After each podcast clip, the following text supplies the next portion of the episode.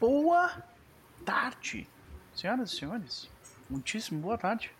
Sejam todos bem-vindos, bem-vindas e bem-vindes na sessão de número 8 da quarta temporada de Na Teia Apodrecida. E nós estamos reunidos aqui em mais um domingo uh, para continuarmos essa saga no fim do mundo, onde nós todos estamos morrendo ou à beira da morte e tudo está ruindo à nossa volta e nós podemos fazer muito pouco a respeito, ou quase nada.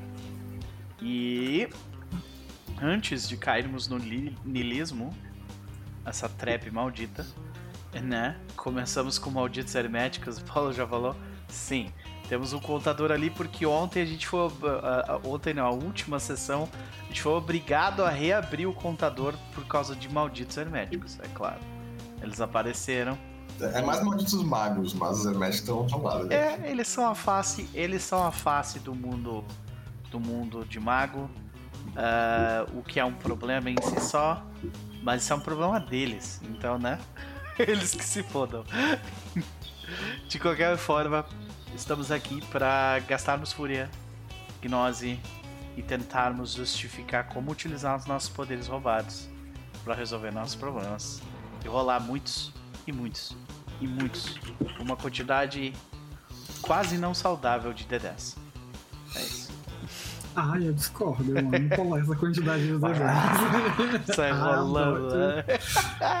Chegar a bugar o Faldred de tanto D10. Tudo, tudo que não rolamos em outros meses de Mundo das pois Trevas, é. esses bugs maravilhosos. Sim, pode crer. Mas Antes de fazermos tudo isso, eu quero dar um oi pra galera do chat. Nós já temos Gambit na parada, Paulo Felipe também já tá com a gente.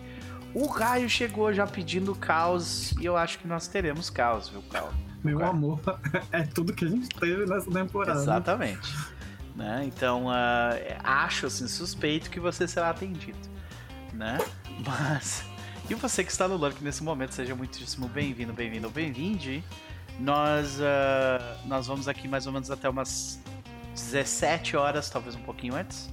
A gente pare hoje porque não teremos a presença do nosso querido Cria do Norte, barra Luigi por jato. Uh, mas tá tudo bem. Ele. ele Sorte é dele. É.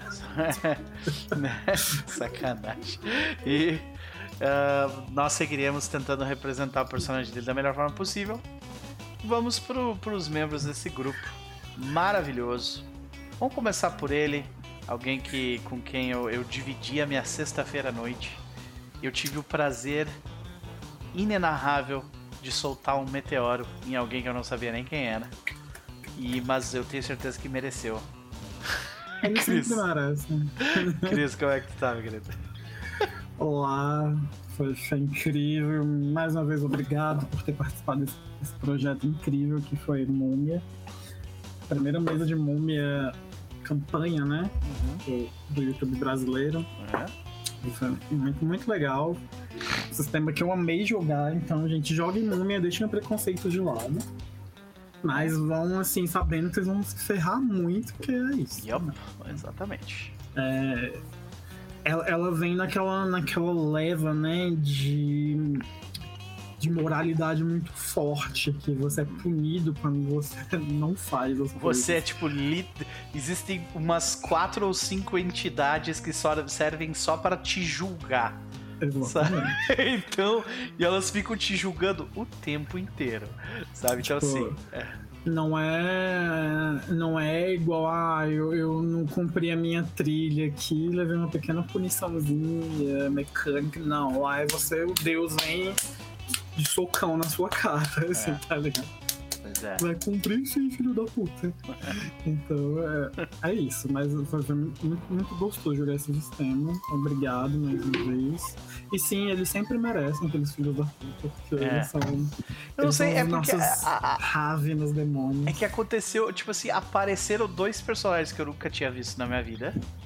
E aí a, a Nani ficou, tipo, toda empolgada que eles apareceram. Eu suspeito que era o personagem, personagem de vocês. Era o personagem dela. Joguei o meteoro do personagem da Nani, desculpa.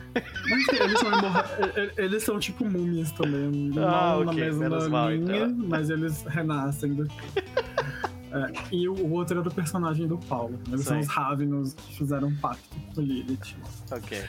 É... Cara, foi uma semana boa. Até. Uhum. Trabalhando muito aí na. Na, na na minha. Na nossa mesa, né? No BSB. Ih, eu acho que ele caiu. yup, yup. Ah, Agora foi ele que caiu, né? Aham. Foi ele que caiu. Bom, de qualquer forma, foi, foi interessante jogar Cha- eh, Change. Foi interessante jogar Múmia. Apesar de que o livro traduzido dele tá traduzido de um jeito assim, olha, devir. Tá ruim. É. Eu ganhou, né? Não, não. Pra chegar em ruim, tem que melhorar muito. as- É, mesmo os, os imorridos era, era já de sacanagem. É, nossa, nossa, cara. Horríveis os negócios É. horríveis. Não, e prolixo pra um caralho, assim, sabe? Tipo, o texto, nossa, nossa, foi difícil de ler.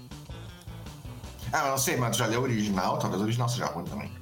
Eu acho que também é um pouco, saca? É.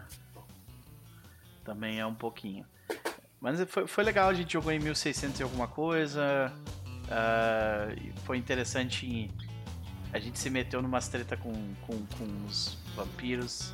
Cris, seja bem-vindo de volta. Voltei. Eu, eu voltei, mas eu não tinha voltado pra vocês. Eu tava escutando vocês. Ah, ok. Uhum.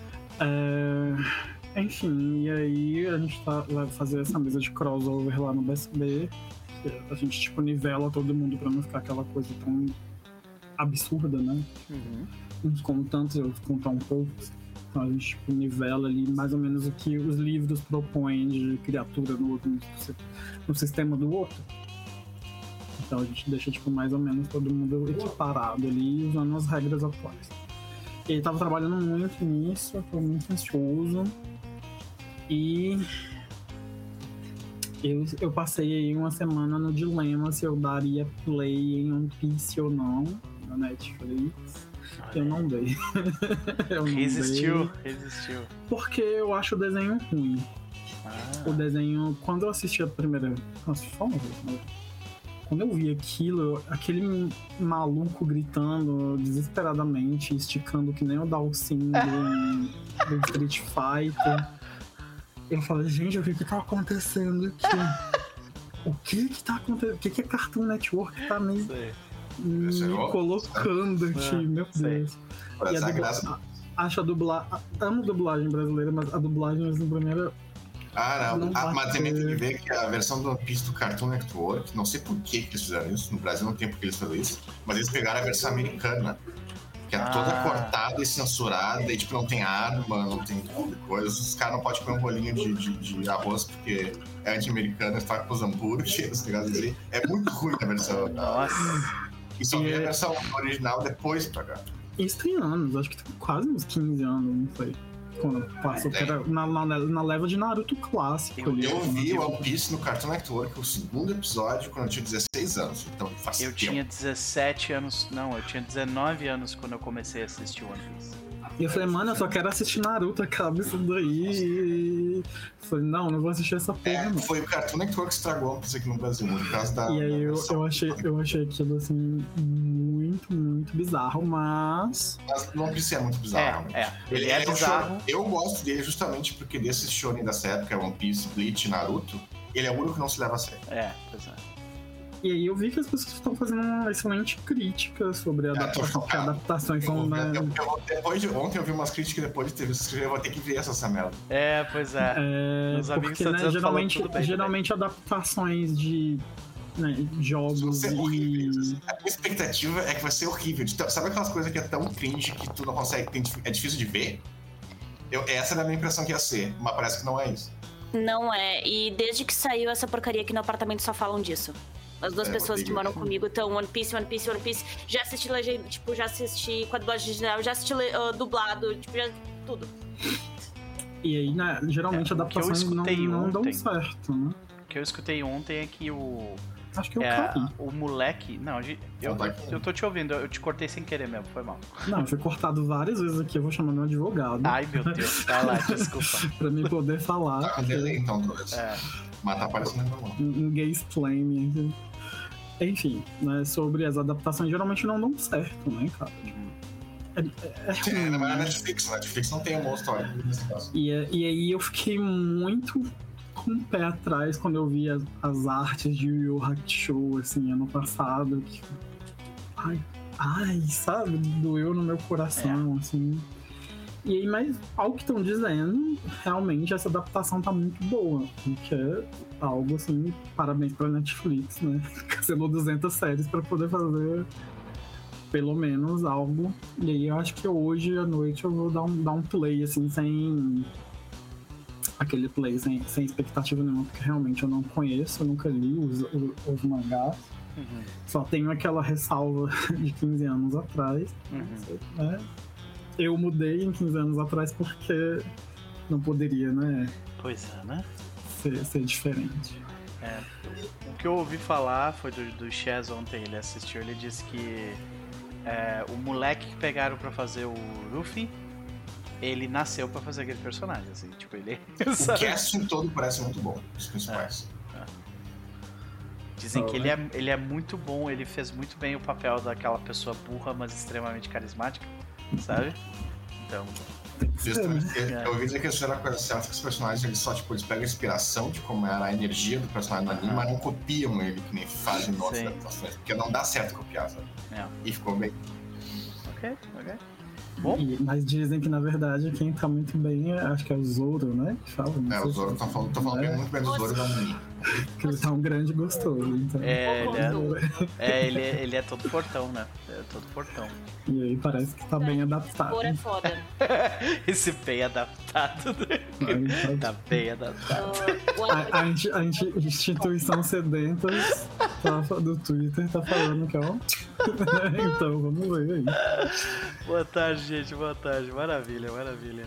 Ah, meu querido, e aí? Qual é a expectativa pro jogo de hoje? Olha, eu queria salvar a Amazônia, mas né. Eu não sei vou poder possível, salvar. né? Então é, é isso. É a gente poder pelo menos lutar bem, né? Nessa, nesse pilar.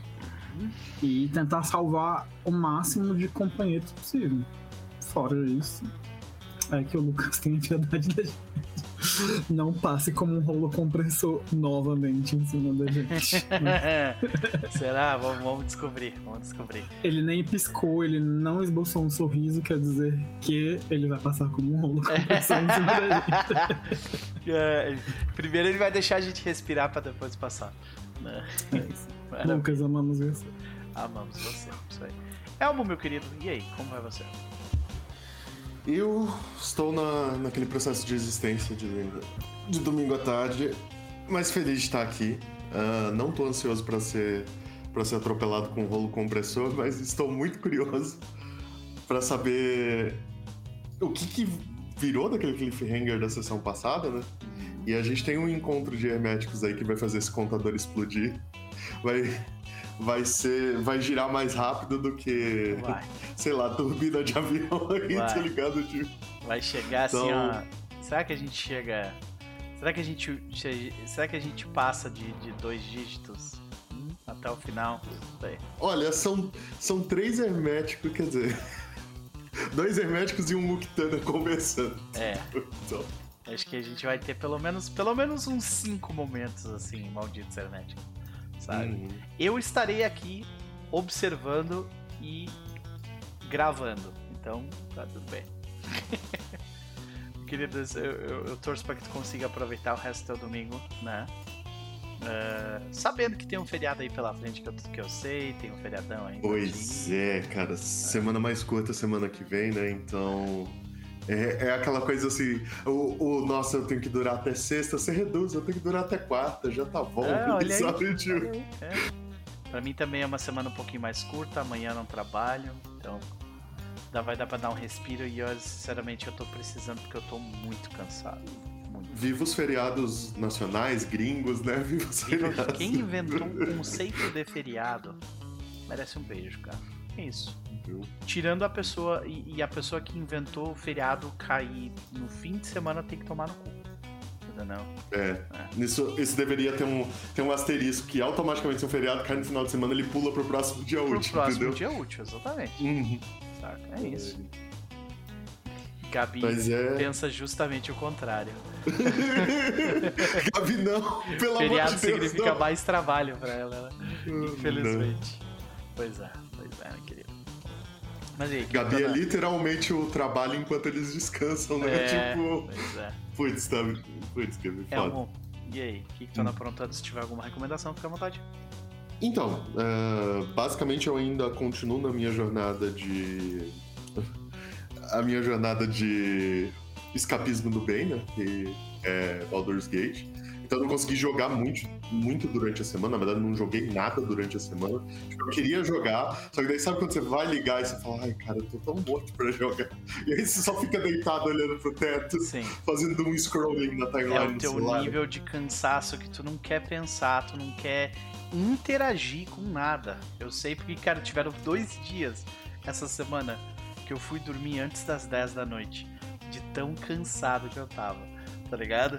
Eu disse assim, E- chega, velho. Se eu. Qualquer coisa que eu for fazer agora, eu vou precisar pensar. E eu não quero pensar, eu quero desligar meu cérebro. Sabe? Lembra do, do conceito de Stars Without Numbers, que era torching? Que era É. quando você forçava teu... Eu sentia que dali pra frente era torching, entendeu? Tipo, É. eu tava forçando qualquer coisa. Então, realmente eu não consegui jogar durante a semana. Aí o que, que eu fiz? Eu fiquei até manhã de novo jogando pra tentar recuperar o tempo Compensa perdido. fim. Exa- Super saudável, tá, gente? É assim que você compensa. Né? É, espalha um pouquinho pra cada dia? Não. Você não faz, aí você chega e, e faz Exato. isso. É assim, é assim que você joga, é assim que você consome álcool, é assim que você se alimenta. Super saudável, tá? Fica a dica. Ai, um deadline atrás do outro. Exatamente, você concentra, entendeu? As experiências. Aí. É, mas, mas olha, nano spoiler, e é. Teve um momento de autoanálise que, que tem uma personagem que ela é uma clériga da, de Sharna. Clériga da deusa da escuridão, do sofrimento, enfim, de tudo que é de bom. Mas. é, e eu fico imaginando o quanto o Elmo adolescente ia adorar essa personagem, ia ficar tipo, caralho, que deusa foda, sabe? Tipo, que não sei o que e tal. Atualmente eu só tô. Que deusa chata do caralho, vai tomar no cu, tá ligado? Tipo, sim. sai, tá ligado? Pelo tipo, amor de Deus, cara. Exatamente. Eu falo, olha, as coisas mudam, tá ligado? É. Ai, sai, não, não tenho, não tenho paciência pra, pra esse niilismo, essa coisa. Sai, Olha sai, aí, tá você não ter paciência pra delismo realmente mudou muito mesmo. Viu? É, a- acho que finalmente chegamos no meu limite, achamos onde ele. Achamos. Achamos, né? Eu vou te dizer, cara, é, essa personagem, ela. Ela só recebe tudo isso de atenção porque ela é branca e bonitinha e tem uma voz enticing. É por isso. Só. Cara, o, o pior de tudo é que, tipo assim, você vai desdobrando, realmente tem um BG interessante com ela e ela tem um, um arco muito legal, porque, tipo, ela faz aque- ela começa bem, ela decai, ela pode, pode ou não voltar a subir. O que é muito legal numa, numa progressão assim e tal. Uhum. E ela, tipo, ela é fácil de interagir, esse tipo de coisa. Só que algumas decisões que foram feitas ali, incluindo a franjinha reta no cabelo preto, Melhora, melhora muito, tá? A franjinha reta no cabelo preto, melhora. Isso aí é Melhor. praticamente o corte de cabelo da mulher solteira que vive em São Paulo, né? É tipo, é, é, Ela o, se Eu vou ter que ver. Ela ela é é o corte garota Tumblr. Sim. eles darem o, eles É. darem o corte garota Tumblr pra ela Sei, não aham. foi acidental. Pouco. Quem fez isso sabia o que estava fazendo. Qual é o nome da personagem? É Shadowheart. Shadowheart, isso aí. Vamos ver. Ela é a personagem que, cara, eu, eu, tava, eu comecei a fazer desenrolar dela, eu queria, tipo, pegar a cara dela, tacar na parede e ficar esfregando até ver se ela cala a boca. Porque tem, tipo assim, tudo, conforme tu tá fazendo, principalmente a parte da, da quest dela, Ela é, ela é julgamento pra Ela caralho. O tempo inteiro é uma julgando. chata religiosa do caralho. Aí eu terminei a quest dela e eu fiquei, tipo, ok, agora eu... Você não é tão ruim, eu acho. Eu vou cuidar das próximas coisas que você falar, mas eu não estou você achando você tão ruim. Pode ficar no meu grupo, Uhum, por enquanto. uhum. Mas o, a- os teus companions ali, eles têm BGs que é basicamente assim. É, tem duas que. Uma delas foi criada num culto religioso, que é a personagem que, tipo, ela dá muita raiva, eu continuo odiando ela, mas enfim, você começa a entender do porquê que ela é assim. Basicamente, ela foi criada num culto religioso, militarista, do caralho a quatro, sabe? Tipo. Aí tem essa, tipo, que não tem metade da memória e tem essa loucura com as. com as deusas. Aí você tem bruxos que não leram as letras miúdas no pacto. Eles assinaram com o patrono, né? Tipo, super inteligente, tomando cu fazendo deal com o diabo, claro. É, você tem mago querendo mais poder do que devia ter, claro. Tipo, é, você tem. Você tem uma Golden Retriever urbana, que é linda e sem defeitos e que não merece nenhuma crítica, sabe? Que é a Carla. Que, tipo, E um ela escravo não- em busca de liberdade e poder. Exatamente. Cara, o Astarion tem talvez o BG mais triste e mais complexo desse, desse jogo. Incrível que pareça. É, é aquele. Ele é a. Ele tem todo aquele lance flamboyant e hipersexual e tal e pá. Eu não Mas, assim, consigo. Eu escuto ele falar por 5 minutos eu quero socar a cara dele. Eu adoro o sotaque dele. Sempre uma padrão, né? Pois é. Mas é. Esse cara. Sabe rolê old Tizimice, assim? A relação de mestre e é, criação de old Tizimice? É isso. Então. É pesado, é pesado. Eu, eu sei que são bem escritos, né? Todos eles são. Eu sei que eles são. Ah, mas. ah, mas. sei, é, as escolhas estéticas foram bem intencionais em. tudo, Foram, né? foram. A, a Shadowheart ter o visual da garota Tumblr não foi acidental. Não foi, sabe? É. Tipo, Exatamente. mas é isso. Então, Maravilha, meu querido. Sempre um prazer escutar o que que anda acontecendo com o senhor. ah, e quanto à centelha de fogo? Então, Centelha é aquele rolê que eu contei, né? Tô louco pra descobrir o, o que, que vai rolar depois daquele cliffhanger ali que a gente parou. Da, daqueles, tipo, do- depois do fudeu e aí, tá ligado? É. Tipo, Pois é. ah, eu tô louco pra ver esse encontro um dos três. Eu acho que vai ser, vai ser muito interessante pra essa mesa, vai ser muito interessante pra mesa de mago, vai ser muito interessante pro Centelha, vai ser muito interessante pro Diego. Tô, tô bem empolgado com isso. E não, não ser passado por cima com o rolo compressor também parece muito bom, sabe? Tipo, então. Maravilha, maravilha. Vamos ver então pra onde o jogo vai nos levar. Mas antes vamos falar com ela. Gabi, minha querida, como vai você? Respirando. Por aparelhos Cansada. ou sozinha? Sozinha, mas eu vou dizer que eu acho que eu ter que tomar cuidado, porque eu, eu até achei que era minha pressão essa semana, mas, tipo, é pro lado direito aqui eu comecei a sentir umas pontadas bem estranhas, então. Eita, É. tu é muito sei. nova pra ter isso aí, mulher. muito nova pra ter isso aí. Tá, tem que, isso aí é daqui a uns, sei lá, uns 15 anos tu vai começar a ter, sabe? Mas tudo bem. Bem. Se, se persistir, vai no médico, né? Aquela coisa. Eu consegui fazer a incrível proeza de que eu tava com a unha meio machucada, eu fui, tipo, tirar ela com o alicate agora, por isso que eu saí correndo, acho que quando o Chris tava falando, que eu arranquei metade do couro do meu dedo, então também tá tudo bem. Uau! É. E é o dedo de mandar tomar no cu? Não, Não, é o pior, é o de indicador. clicar no mouse. Nossa senhora! Eu tô aqui, ó. Eu tô assim agora, Ai, aqui, meu ó. Deus, aqui. Meu Deus do céu, pode crer. A arte de ser uma fodida. Sinto muito que Domingo. domingo. Ai, ai. É isso, né? É isso. E aí, além de fuder com o dedo e tá cansada aqui que toda pronta tem alguma recomendação? Cara, essa semana foi loucura atrás de loucura. Tanto que. Nossa, foi uma, foi uma semana bem complicada. Mas, pelo menos em relação aos trabalhos, foi. Foi boa. Saúde da Gabi nem tanto. Trabalho, sim, foi boa. E eu tô começando a quinta run, sexta run de Baldur's Gate, né? Então. Eu comecei ontem a jogar com, com o Tu tá Noob. falando sem cara- jogar, mas não terminou ainda, né, o jogo? Não ela tá jogando Não. 50 rounds tudo ao mesmo tempo. É que assim, Diz que o terceiro Ó, como é que ato é, é xaropinho também. Então, exatamente. Eu, ta- eu tava jogando uma run sozinha com uma bruxa, uh, Drow, e eu cheguei no terceiro ato. Aí eu falei, hum, tô sentindo coisas aqui, eu vou esperar pra jogar isso com o roxo. Pra mim não ter expectativa Ou primeiro do- seja, do, que já A aconteceu. galera adiando o fim do jogo o máximo que pode, né? Olha aí. Aí na outra run que eu tô com o roxo, eu tô com o bardo, e a gente chegou agora essa semana no ato 3. Aí agora a gente vai começar a fazer coisas no ato 3. Só que se não fosse por isso, eu comecei uma run com o Beto, que eu não consegui botar pra frente porque não bateu mais horário.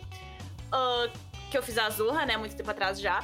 Fora isso, aí eu comecei uma run de Dark Urge, que eu já tô chegando no ato 3 também. E aí, eu, caso né, não tivesse feito, eu também ia parar. E aí, como se não tivesse mais nada, ontem eu comecei essa run nova que eu tô jogando com um druida também de Dark Urge, mas pra ir contra o Impulso Sombrio. Ah, contra o impulso sombrio dessa vez. Ok, É. ok. Olha aí. Nossa. Eu tô eu ainda acompanhando. fico puta Pode falar. com a questão do sistema do, do coisa. Cara, D&D e D&D mal feito. É. E D&D mal feito, você quer dizer D&D quinta edição, né? É isso. Ladino tá dando sneak attack com magia. Ai, eu fiz um ladino arcano que tá dando sneak attack com magia. Eu vou colocar uma capa de invisibilidade nele. 3.5 a dá, pra cada- fazer- dá pra fazer isso. Sei. Não tão fácil, aí é que tá. Não só tacar magia e ponto. Tipo, Ah, eu tá sei. muito quebrado. Tá... Nossa. Sim, tem umas builds absurdas que, tipo... É, mas o- no o VG3 ele é modificado, né? Não é igual. assim. Por isso que eu falei que é pior. Como consegue ser pior? Ele é. Ele, é, é pelo que falar, ele tá mais combado, né? Ele tá mais pra. Tem alguns combos específicos que estão escalando absurdamente. Um deles, pelo que eu tinha visto, era o do monge, né? Tipo, tem um de monge lá que dá uns dano absurdo na, na porrada. Eu tô com o monge mais zoeiro por enquanto, mas eu tô sabendo desse combo e depois provavelmente eu vou respecar o meu monge pra testar isso. Mas nossa, tem umas coisas muito quebradas. D&D, né? É isso. D&D. É isso. Beleza, minha querida. E qual é a expectativa para Fantasma pra hoje? Hum? O fantasma tá mais perdido que século em tiroteio, tentando parecer que sabe alguma coisa. Claro. Ou seja, a princípio tudo normal que já vem acontecendo nas últimas temporadas. Sim. Mas certamente preocupado. Ainda mais depois da última sessão. Né? Pois é. Pois é, pois é, pois é. Então, por último, mas obviamente não menos importante, Luquinhas, como vai você? Ah, tranquilo, boa. Bom saber, bom saber. E aí, como é que, tão, como é que tem sido essa semana aí? Ah, de boas, né? Não tem nada de novo pra comentar, eu acho. Uhum. Ah, eu comecei a jogar um jogo no PES, mas só tô no começo ainda. Aham. E também no Steam eu tô, vou começar a minha maratona Resident Evil agora também. Aham. Tô com Resident Evil 0, Resident Evil 1, Resident Evil 2. Ah, e o Resident Evil 0 e o 2 eu nunca joguei, os remake. Ah, sim. Eu, eu vou falar que tem. Quer dizer, o 0 não é Dois? remake, né? O 0 é Sim, o sim, sim. original. Mas tem. Tem, o, tem um deles que é tipo mega bem feito e o outro não é tanto. Agora eu não sei, acho que a Gabi Não, não, jogou não. os Não, remakes. Eu tô falando, eu joguei Resident, Resident Evil 0, é um jogo de GameCube, Tá. que eu nunca joguei. Uhum. Aí tem o Resident Evil 1, que é o remake do GameCube, que eu tinha no GameCube, joguei bastante. Aham. E esses dois eu tenho. E eu tô com Resident Evil 2 Remake, que é o bom. Né? Aí tem o Resident Evil 3 Remake, esse eu não peguei ainda. Entendi. É ruim. É, esse, o 3, pelo que eu ouvi dizer, eu vou pegar só pra completar a coleção, né? Porque dizem que ele é, tipo, diz que ele é. Ele é uma versão piorada do 2, basicamente. Eita. Bom, maravilha. Vamos ver pra onde é que isso vai nos levar, né? Mas é. Eu tô doido pra, pra ouvir o que tu, que, que tu vai achar depois de tiver, que tiver jogando mais eles. É, mas eu tô, no, tô no, na expectativa do, do- da série do One Piece, que eu tô meio chocado de que não. Tipo, Parece como que não assim é tão bom, né? assim. Eu também tô considerando se eu vou pegar o Starfield agora essa semana ou não. Eu acho que então, não. isso tem sido uma conversa que eu tenho tido com vários amigos também sobre, tipo, Eu acho que eu vou esperar um pouco. É, eu acho que Starfield tá sofrendo muito por comparação com É, mas eles, não- eles propõem a coisas diferentes. É. Aí que tá. Sim. O Starfield é um jogo da Bethesda, então ah, nunca que ia ser, tipo, muitas escolhas, muito RPG. Mega mocap, né? É, nunca ia ser. E pelo que eu tô ouvindo dizer do jogo, eu olhei um, um, um stream e tudo mais, ele é um jogo da Bethesda, pra bem e pra mal. Bem Fallout no É, espaço. se, tu, se tu curtiu Fallout Skyrim, tu vai curtir Starfield. Né? Porque ele tá tendo muitos problemas, por isso que eu não sei se eu vou jogar ele agora, é performance, né? Ah, é? Sim, é, é- é- é um jogo que ele foi feito pro hardware do futuro, basicamente. ok. É. Os caras, tipo, tudo dá gargalo no jogo. Tu tem que ter uma placa de vídeo foda, poderosa, tu tem que ter um processador muito, muito bom, o que raramente acontecia os jogos ser presos a CPU, né? É, Faz pois muito é. tempo que isso não acontece. E tu tem que ter RAM muito rápida também. ah, e tem que ser SSD, né? E, e ainda assim roda menos de 60 FPS. Então, Porra, aí tu tá de sacanagem, né? Em termos de Gasta 300 performance. conto num jogo pra rodar, ele- pra ele rodar assim nem ser tão bonito, né? É, e é isso que é a questão, né? Ele não é tão bonito. É. Eu olho ele assim, ele não parece. Tipo, se fosse um Crysis da vida, ok, tipo, pra época, né, e tal. Sim. ia ser incompreensível, mas não é. Ele parece bem normal, assim, em termos de, gráfico, e ele é pesadaço. É só não é Mas otimizado mesmo. Ele roda. Não é questão de ser otimizado, é que a engine, a Creation Engine, é pesadaça mesmo. Tá ligado aquela coisa que tu vê no Skyrim que tu bota um milhão de queijo numa sala Sim. e depois tu pode botar um milhão de queijo em outra sala e tudo mais? Aham. Esse tipo de coisa pesa, né? Pra CPU e tudo Sim. mais. E a Creation Engine é Porque ele, tem- conhecida ele tem que por calcular a física do objeto. ser... Ele lembra de tudo onde tá, É. onde, onde tá, todos os objetos onde estão. Isso é uma coisa que a maioria das engines não faz. Uhum. E, e é pesadaço. E essa engine nova tá, tá, não tá otimizada mesmo. Tanto que, tipo, roda 30 FPS no Xbox. Dá pra ter uma noção. Mas é que tá, mas essa questão de FPS não é tão simples como eles fazem animação pensando em 30 FPS, se ficar 30 FPS cravadinho não fica ruim, assim. Ah, A questão é quando assim, joga no PC, é, quando joga no PC, ele não fica cravado. É. Ele fica, né, pra baixo. Aí, aí eu tô pensando, porque a, a Nvidia e a AMD já falaram que vão lançar uns drivers e tal. né? E, mas eu acho que eu vou, eu vou deixar mais pra, pra adiante. Eu vou jogar os que eu tô jogando agora. Lies of P sai daqui a pouco também. Pois é. Esse que parece bem curtinho, 40 GB só, e parece bem otimizado, parece rodar bem, é bonito. E por isso que eu tô achando bizarro esse jogo da geração nova, do Unreal Engine 5 e tudo mais. Uhum. Porque eles estão pesadaço, mas eles estão parecendo a mesma bosta dos antigos. É, né? Pois é, é Pra verdade. quê? Mas. É. Pesadaço também espaço do HD, né? É, próxima HD. Caralho, brother. 150 140 GB. É, Mas é que tá, Starfield e Baldur's Gate 3 tu até perdoa porque os jogos são enormes, sabe? Mas tem uns jogos assim que eu vejo que é aqueles jogos de ação de 10 horas que vem 100 GB que, tipo, pá, quê? Tipo, não tem porquê, né? Pois é, é verdade.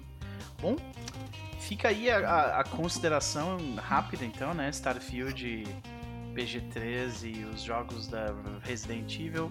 Vamos ver como é que. Vamos ver qual vai ser o veredito do Lucas num futuro próximo. Luquinhas, meu querido, qual é a expectativa tua pro jogo de hoje? Né? Né, Hoje, como eu tava falando, né, ah, antes de começar aqui, ah, como o Luiz não tá aí, a gente talvez dê uma. ser um pouquinho mais curto. Mas hoje a gente tem dois propósitos. A gente vai primeiro ah, ver o cliffhanger, sabe o que, que tá acontecendo, o que, que aconteceu na, última- na, na última cena, na última, na última sessão, quais as consequências daquilo. Né? E depois a gente vai fazer um mini ah, tutorial sobre como é que a gente vai fazer os combates a partir de agora. E aí por hoje vai ser mais light, vai ser mais leve. Vocês não vão morrer hoje, não se preocupem. Porque vai ser bem tutorial mesmo, ser só pra vocês entenderem como é que vai ser. vão- A gente morreu na sessão passada, né? Então, Quase morreram tecnicamente, mas, mas assim. ah, tecnicamente vocês foram salvos antes de morrerem completamente, mas é quase. tá. E, Ok, tudo bem. e, e é isso, é, hoje era isso, é mais. Hoje não, não, não, não se estressem tanto. Ok, ok, vamos ver, vamos ver então. Vamos ver qual vai ser essa versão mais tranquilinha da sessão É da de vida hoje. tranquilinha, mas. Não se estressem tanto.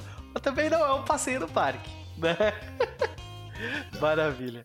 Às da, da parte do, do Pelos Trêmulos, ah, rapidinho, eu acho que.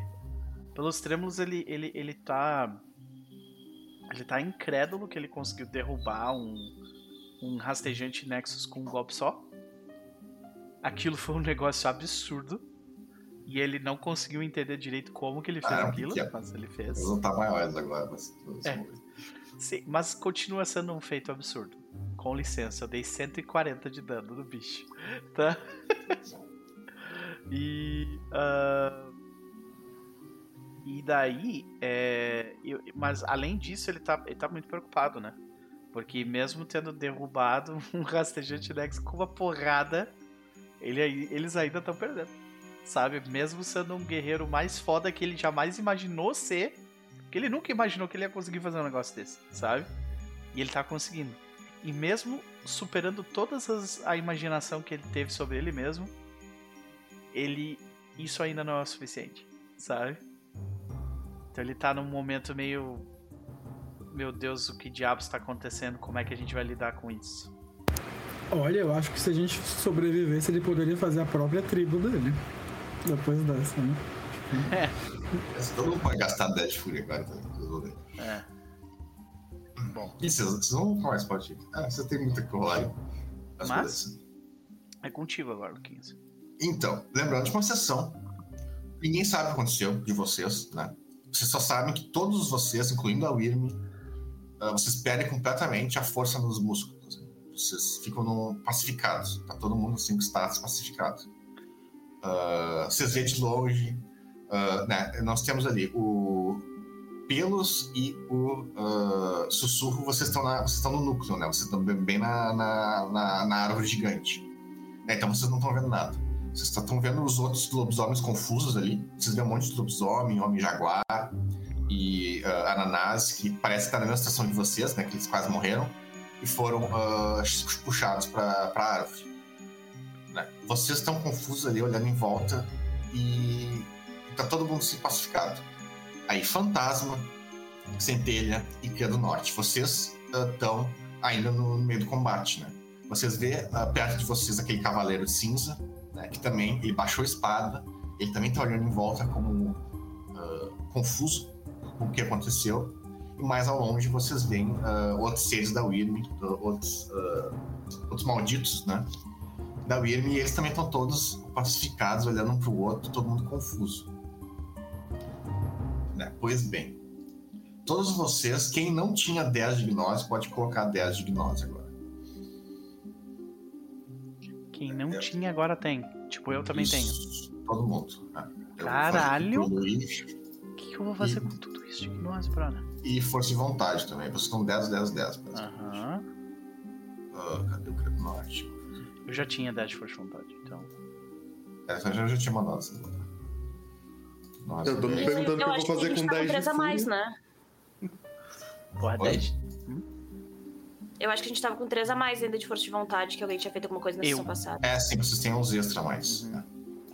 Eu, eu dei 3 pontos pra, pra vocês. Eu tinha o. Tinha o meu também, o do Loyal Pack.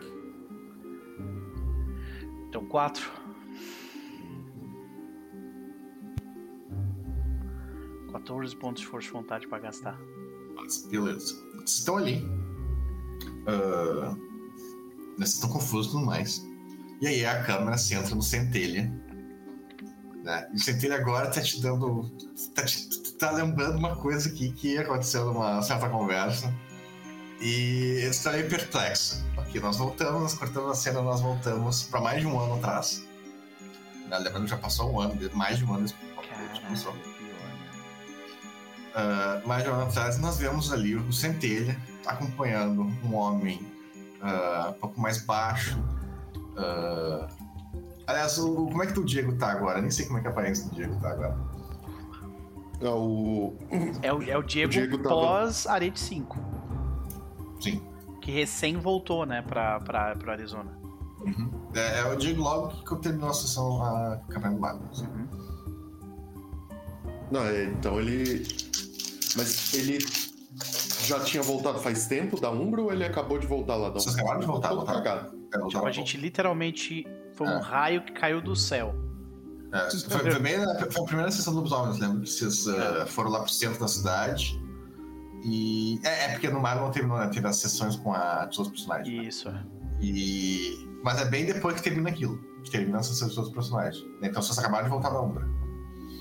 É, não, então o, o Diego tá todo cagado, tá ligado? Tipo, a gente vê o mago com o terno todo estrupiado, já sem gravata, uh, metade da calça faltando pedaço, tá ligado? Uhum. Não toma banho, sei lá. Né? Uhum. Então. E ali, junto com vocês, nós vemos também um outro homem mais velho, bem mais velho.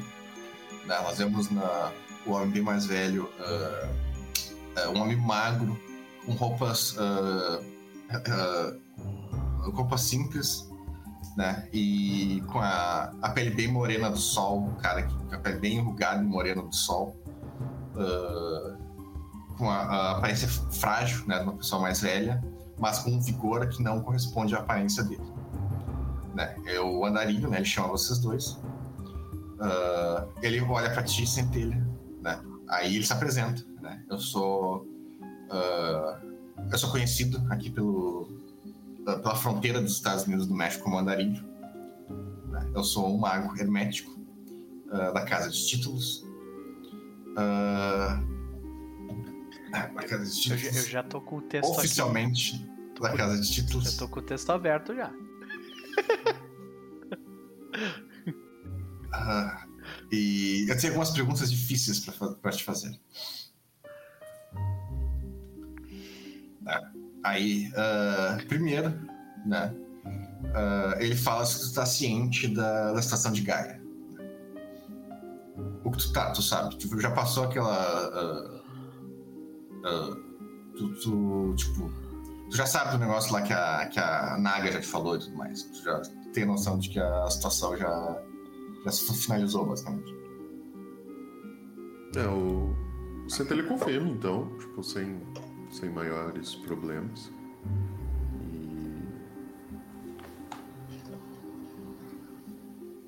Eu acho que é isso, tipo, ele, ele não tá muito feliz em, tá. em confirmar isso, mas quando, ele quando ele fala eu sou um andarilho hermético antigo, isso diz alguma coisa pro, pro Centelha especificamente ou não? Uh, sim, é... até diz, até diz. Tu conhece esse andarilho, com de nome. Uhum. Uh, tu sabe que ele é um aliado uh, da, dos caçadores, das fadas e dos lobisomens né? que ele costuma viajar pela fronteira dos Estados Unidos do, e do México, né? da, da, Califórnia até Miami, basicamente, e que ele fica nessa, vai e volta, vai e volta, e que, e que ele é um mago muito antigo, né? E ele é aquele mago assim que, tipo, uh, os outros têm medo dele. Uh, uhum. tipo, dançarino da Espiral Negra desvia dele. Uh, Changeling também. Uh, Changeling nem tanto, mas. Uh, Apetex tem medo dele. É, ele é, um, ele é uma figura conhecida, assim. Ele é tipo de cara que quando ele passa pela, por uma cidade, uh, tudo para, sabe? Porque a galera não quer, não quer pisar no calo dele, então ele é meio lenda, assim. Não quer chamar atenção. Uhum. É, ninguém quer chamar a atenção dele porque ele é um mago. Uh, ele, é, ele, ele, é, conhecido como um mago que tem cinco esferas ou mais. E, e normalmente quem cruza com ele não, não, não se sai bem. Né? Então ele, se, ele fica nessa viagem, então uh, meio que se forma certa. Tipo, tem muitas cidades de caçador que se formam em volta dele. Porque ele dá costa quente pra galera e tudo mais, mas ele é lenda, assim, tu nunca, nunca viu ele. Mas tu já ouviu falar Matilha ser salva por ele, coisa assim.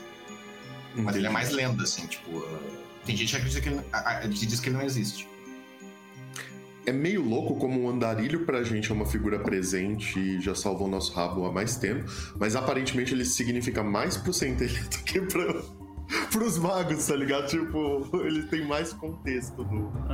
É, é que ele é mais conhecido entre personagem, tipo, uh, personagem de nível baixo, digamos assim. Entendi. Né? Uh, porque ele, ele, ele, normalmente, é, né? normalmente ele só salva chinelão. Aí tá. Tipo, ele salva a matilha de posto 1. Assim. Então faz sentido ele ter nos ajudado. Com todo o trabalho. Início, sim. Uh, mas ele costuma ajudar pessoal mais fraco, por isso que ele é lenda, né? O pessoal mais foda acha que ele não existe. Uhum. Mas beleza. Tá, e, e, e, o quanto o Centelha sabe sobre o Diego? Ele sabe aquilo que ele já sabia antes, né? Do. É um mago, poderoso da região. É, do Diego tu sabe muito pouco, tu sabe da Imala. Hum, ok. Sabe de Mala. Sabe que Mala, ela é. Uh, ela é uma, uma das poucas magos que vale a pena, assim, digamos assim, né? Ela é um do Orador dos Sonhos dos Bons, né? Orador dos Sonhos tem, dois, tem vários tipos, né? Uhum. Ela é um de Gaia mesmo. Tu sabe que ela foi escolhida como campeã de Gaia, que é uma coisa que só, que só humanos, só magos ganham e tudo mais. E que. E tu sabe que o Diego é um aliado dela, mas aí tá. Aí, mas outra informação cabe aí. Mas ele ainda é um hermético. O... o... Eu imagino que em algum momento o Centelha falou com a Imala, né? Tipo, e ele fala isso, que tipo, os espíritos é, falam muito bem dela, uh, que eles comentam o nome dela o tempo todo. E que ela parece estar fazendo um excelente trabalho, um trabalho fundamental. E aí ele só fala: normalmente a gente não costuma confiar tão fácil nos herméticos, mas esse. Esse Ah, é é o uma, coisa, aliado uma pra. coisa que tu sabe do andarilho é que ele é, tipo, fora dessa cidade hermética, né? Ele não é... Uhum. Mas ele ainda fez questão de se chamar de hermético, né? Ele é, vai mentir também, né? Mas ele, tipo, ah, em termos de politicagem, ele não faz. Ele, tipo, ele é meio que expulso até, ele é bem outsider. assim. Você tá ligado que tem aquela, aquela passiva cantripzinha lá de hermético? que Toda vez que você se identifica como sendo da casa hermética, isso aqui, você já automaticamente ganha aquela re- relação de, de tipo, da pessoa vai reagir ou melhor ou pior pra você Sim, por causa disso. Com Então, certeza. é. Nunca em Ele- cima do foi- muro, né? É, exatamente. É, Mas enfim, tá, tá todos os magos ali nessa reunião. É só vocês Uma três. só. Tá. E aí. Eu acho que o. Eles já tiveram alguma chance de, de conversar, mas daí o Diego ele só tá falando. Enfim.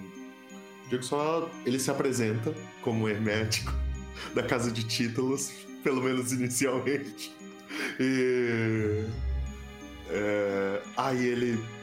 E eu vou sentar que eu tô cansado. E ele puxa uma cadeira. E senta, tá ligado? E fica É. olhando. Só uma coisa, o Chris sumiu aí pra vocês também? O Chris Sumiu. caiu. aham. Ah, tá, tá. Só pra saber se não dos dados. Mas beleza, tu vê que senta assim, né? Agora já tá um pouco mais tranquilo. Porque você... É, não, espero que vocês voltaram agora, agora, né? Uhum. Foi bem naquela cena, vocês falaram com a, com a outra maga, né? A outra maga fodona, a, a russa lá, esqueci o nome. Uhum. E ela mandou vocês pra cá, né? Então faz bem. Faz bem pouco mesmo. Mas, beleza. Mas tu vê que ele, que ele tava mais falando com, né, contigo centelha, o Adair. Aí ele pergunta. Aí, na real, primeiro ele informa o Diego do que tá acontecendo. Né? Ele fala que Gaia. Ah, ah, ele coloca assim: ele fala que Gaia. ah, pela natureza dela, ela não pode agir contra os filhos dela.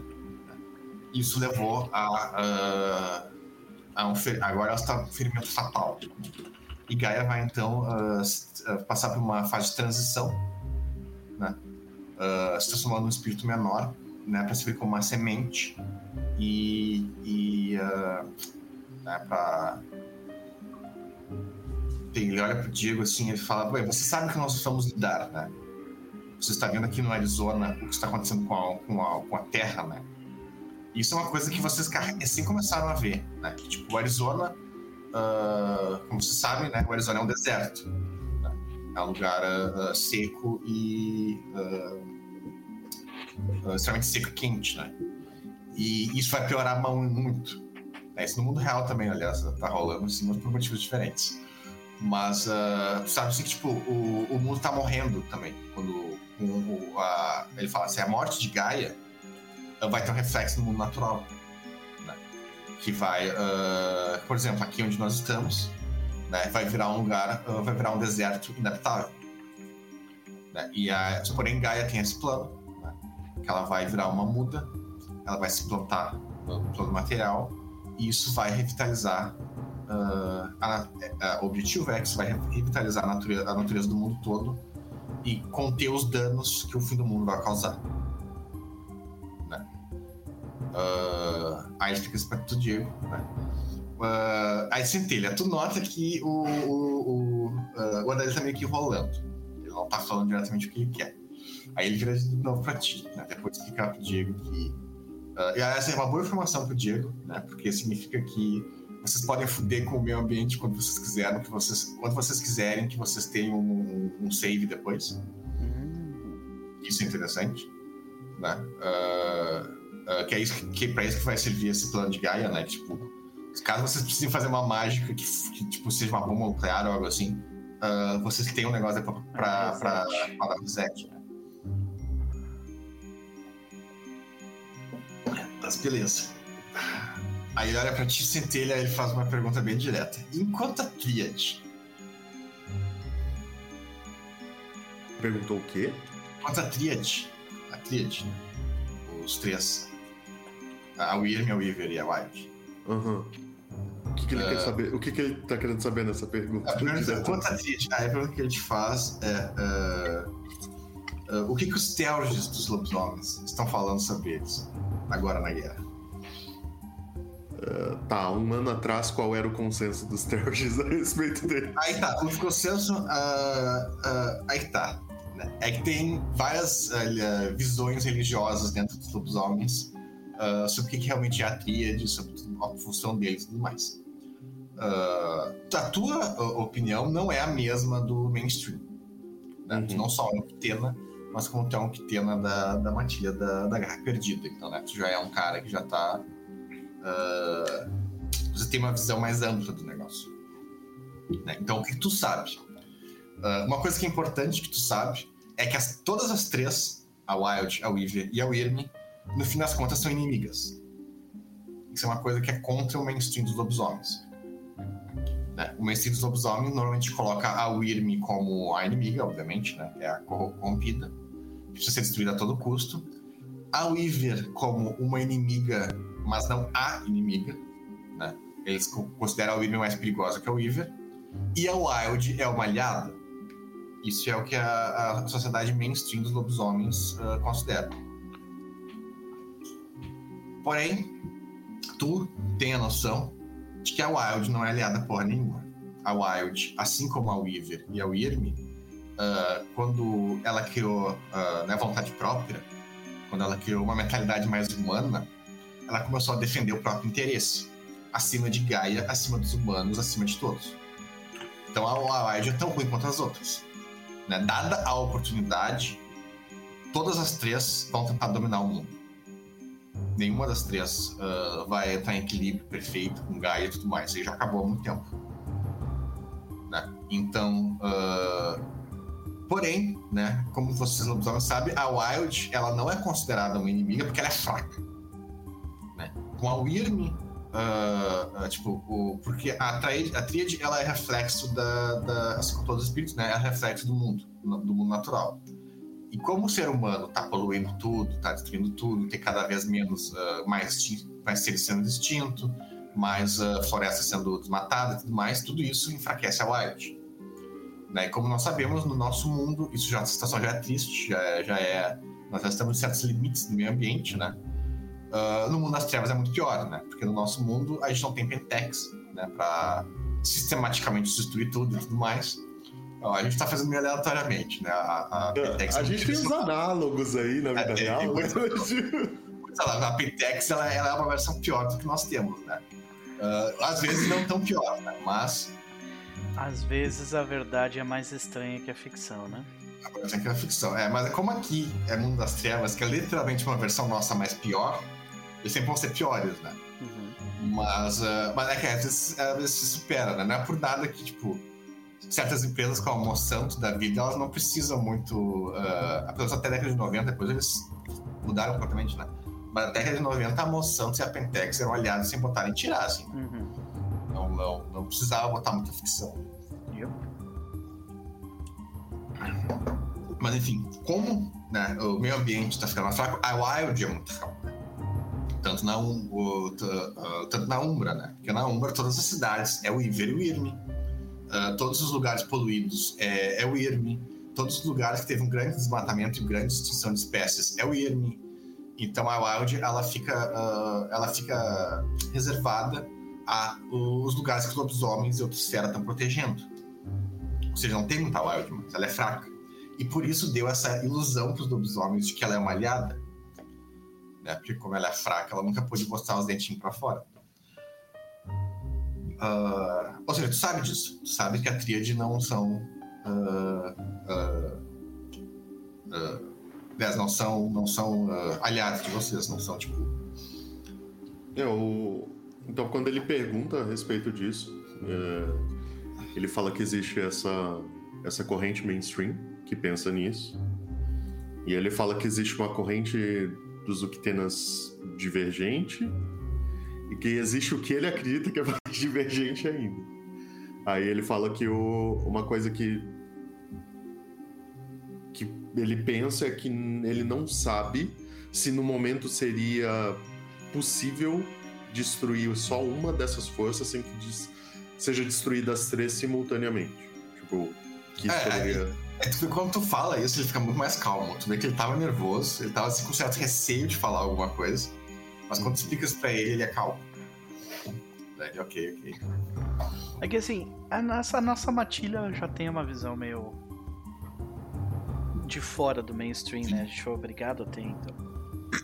A gente, é, pelo menos antes da gente estar no nível que a gente tá, a gente era herege pra. Quebrava a litania aí como. A litania você não quebra, real. Né, mas né. A litania é uma coisa bem besta, na real. A litania é bem defender Gaia, não, não fazer impuro, coisa assim, não. não. Uhum. Uhum. Ah, vocês ainda estavam seguindo certinho, né? Uma crasta, quer dizer, quase tudo menos o centelha, né? Tipo, aquele cajado com certeza quebra de litania. Ah, tem um negócio ali, não- Algumas das coisas que a gente fez como matilha também não, não foram. Não, não é tanto. É porque tem essas coisas que os lobisomens. é, é, Tem interpretações da letania, né? É. O lobisomem não, Não teve, gosta. na terceira temporada a gente não ajudou sem querer uns, uns dançarinos?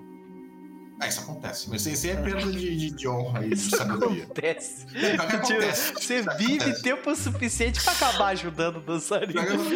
até tem, tem uma lista de, de ações que te dá honra, te tira honra e tudo mais. E tem uma que é isso, acidentalmente ajudar alguém na win. Né? Isso acontece. Ah, Ah, fato perde sabedoria, né? Perde sabedoria e perde honra. sim, eu tenho um de sabedoria, então.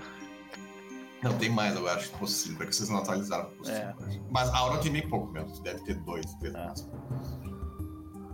Ah, mas enfim, tu vê que ele é calmo, né? Quando ele nota ali que ele tá no ambiente mais propício, aí ele fala assim, hipoteticamente, não que seja possível.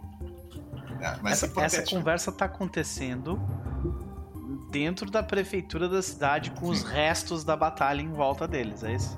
É, eles estão separados, eles estão numa sala separada, imagina. Tá, mas, ok. Uhum. ah, mas é assim na prefeitura.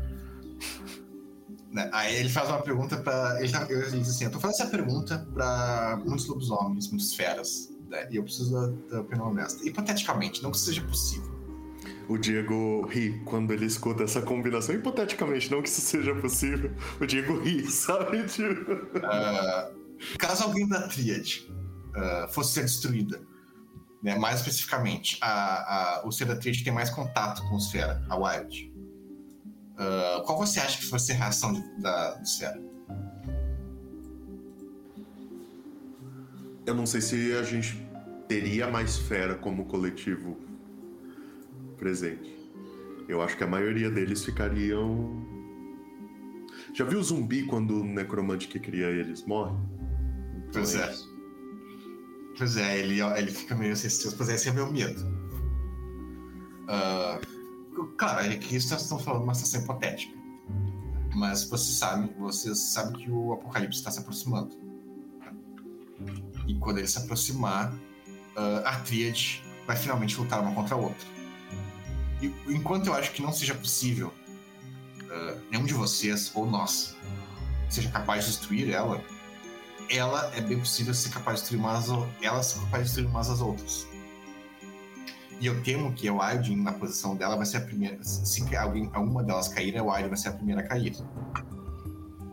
E como você sabe, nós precisamos da, do exército do Sfera para lutar no Apocalipse. E o medo que nós temos é que um Harano generalizado aconteça ah, quando a Wild for, ah, ah, for derrotada, não destruída. né? Ele, ele tá bem insistindo que ele tá dizendo que é impossível a Wild ser destru- destruída. Mas. ah, É porque tu Wild destruir um conceito, né? Tu teria que apagar isso da memória de todos os seres humanos da Terra. É mais ou menos, é que, tá, é que tu, é que tá, tu, Diego, ouvindo isso, tu acha que a Wild pode ser destruída. E pra ti, a Wild, ela é um reflexo, ela é um espírito, então ela é um reflexo do dinamismo ah, e da entropia. É um reflexo. Então se destruir ela, tu não muda nada. Ela é só um espírito. Lobisomens veem a coisa de forma diferente. Eles veem a Wild como o dinamismo. Entende? Quando, pra eles, se a Wild deixar de existir. Nada ah, mais nasce. É, nada mais nasce, nada mais é criado, criatividade morre, coisa assim, tipo. Pra eles, a Wild é aquilo. Né? E pra ti, Centelha também. Aí que tá. Centelha, tu tem essa visão de que a Wild é muito mais, mas tu não tem essa visão de que a Wild é só um espírito. né? Agora tu, Diego, sabe que ela é só um espírito. Como é que tu vai contar pra ti mesmo, hein? Vai lá. Explica aí pra ti mesmo como é que Mas ele o, tá com isso. o, o Diego tem a. O Diego tem a noção de que. Dessa perspectiva de que se quebrar pra eles, caga tudo. Tipo, porque pra eles é o que é. E, O tipo, Diego- Pra lobisomem, é. O Diego tem a É, noção tipo de que pros O Diego, o. Diego sabe, existe, existe a expressão explique como se você precisasse explicar para um lobisomem por um motivo, tá? Então, ele, tu sabe da existência dessa expressão. Então tu sabe a que questão é a seguinte: a Wild ela é considerada uma aliada pelos lobisomens porque, tipo, os espíritos dos animais, o urso, o falcão e tudo mais, são os espíritos da Wild. Uhum. Os espíritos ah, que ensinam dons pra vocês, tipo, o Hagabashi tem um monte de dom de, de, de enganar os outros, é a Wild que ensina e tal. A maioria dos dons que vocês têm é da Wild. Os dons de Gaia são da Wild. O que vocês chamam de dons de Gaia são, na verdade, da Wild. Ah, então vocês são muito ligados à Wild. Né? Ah, e aí tem essa. E, e- e realmente é uma pergunta válida do, do coisa. Caso a Wild caia, o que é bem possível no Apocalipse, né? Que ela seja contida e tudo mais. ah, como é que vai- a gente vai evitar os lobisomens a entrar no Harano? Né? E como é que a gente vai revitalizar os lobisomens? Os, os lobisomens fera? O E aí, aí- aí é isso. Aí ele pergunta pra ti. pra- primeiro, eles, eles têm um plano. Né? Mas eles querem ouvir a opinião dos fera primeiro. Você telepara, olha.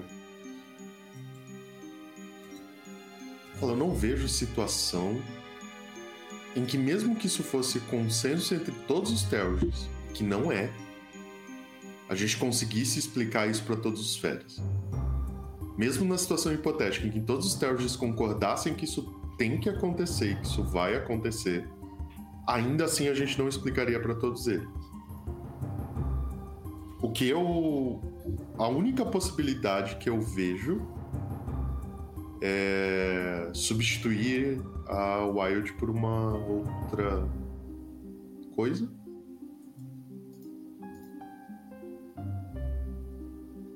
E não vê- contar pra ninguém que essa substituição aconteceu. Tu vê quando tu fala isso, ele olha pro Diego assim, bem. ah, Bem, essa é, é uma das nossas ideias. Nós não acreditamos que ah, mentiras sejam boas nesse- na- nessa situação. Porque, infelizmente, quando a Wild. Quando, acontecer alguma coisa com a Wild, a conexão de vocês com ela é tão forte, vai ser impossível esconder eles. Hum. Porém, plano que você falou é bem interessante. Aí ele olha pro Diego e fala: bem, tem um motivo porque eu te chamei aqui.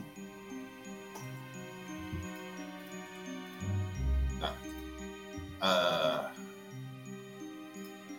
Diego ri e fala: Eu achei que era porque eu era o hermético. Ah, deixa eu aumentar o contador. Pronto.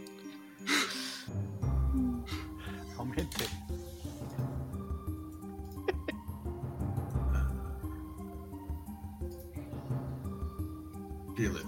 Aí ele fala assim: ah, tem um motivo que eu te chamei aqui. Ah, ele olha assim pro centelha. ah, aí ele fala: bem, esse aqui é o Diego. Ele não se apresentou completamente. Ele também tem um título. chama, ele também tem um título que uh, ser chamado como campeão do Quetzalcoatl. Isso pra ti, centelha, é meio WTF. Nossa, a gente- tu salvou, tu ajudou a salvar o que é sacote? Vocês não, vocês não viram isso, porém. Hum. A gente tirou um espírito. É, pois é, a gente não sabia que era. Bem. É. É, aí O Diego sabe. O Diego sabe quem é, não é? Pra eles. tu, vocês, tu, tu, Tiana também sabe, só que tu, como Tiana, tu sabe que o espírito original do Quetzalcoatl, o espírito primal, desapareceu há muito tempo atrás. Uhum. Que recentemente tá tendo rumores de que ele voltou. Que foi a nossa matilha Sim. que libertou ele. Sim. Sim. Né? E tu, como centelha, tu sabe que isso tem. ah, ah, que isso parece ser verdade. Porque tu viu, ah, tu- vocês libertaram ele e tal. Só que o que, que tu viu não era o Quetzalcoatl, era algo diferente. Então tu centelha não. Não, não, não- Não liga um ponto ao outro. É, porque tu sabe, tu, tu Diego sabe, né? Que o Quetzalcoatl se quebrou em três, né? Porque ele tava ferido e tudo mais, ele se dividiu em Uhum. três. Então, o Quetzalcoatl original realmente não existe mais. Mas ah, tu sabe que o que sobrou dele foi liberto.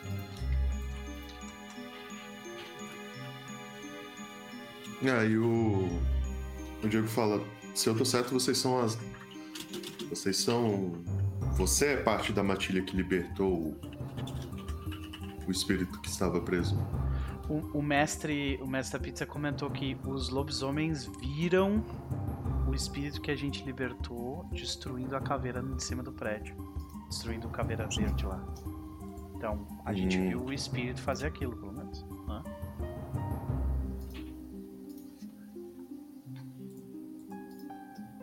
Sim, então exatamente. Tu sabe que o Quetzalcoatl foi liberto, mas sabe que ele não, ele não é o Quetzalcoatl original. É, o- Quando o Diego vê a confusão no rosto do Centelha, ele fala: É. ah, eu. O Quetzalcoatl e meu avatar aparentemente acabaram se fundindo numa mesma entidade, de certa forma. O que me dá esse. esse título que ele comentou. Eu sei que pra vocês ele já teve outras representações, ele já foi entidades mais complexas, mas a entidade que vocês libertaram lá e que destruiu a, a caveira que a gente enfrentou, eu acho que você sabe dessa história, me, me colocou como avatar dela temporariamente.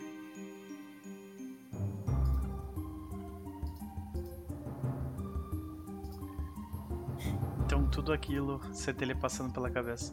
Tudo aquilo que a gente passou na segunda temporada foi, foi pra ajudar um hermético, é. Tá bom. Eu sei, sei se ele tá tipo.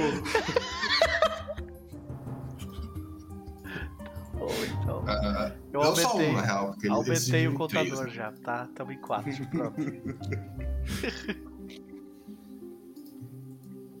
Ok. Ah, mas enfim, aí ele pergunta isso, né? De que.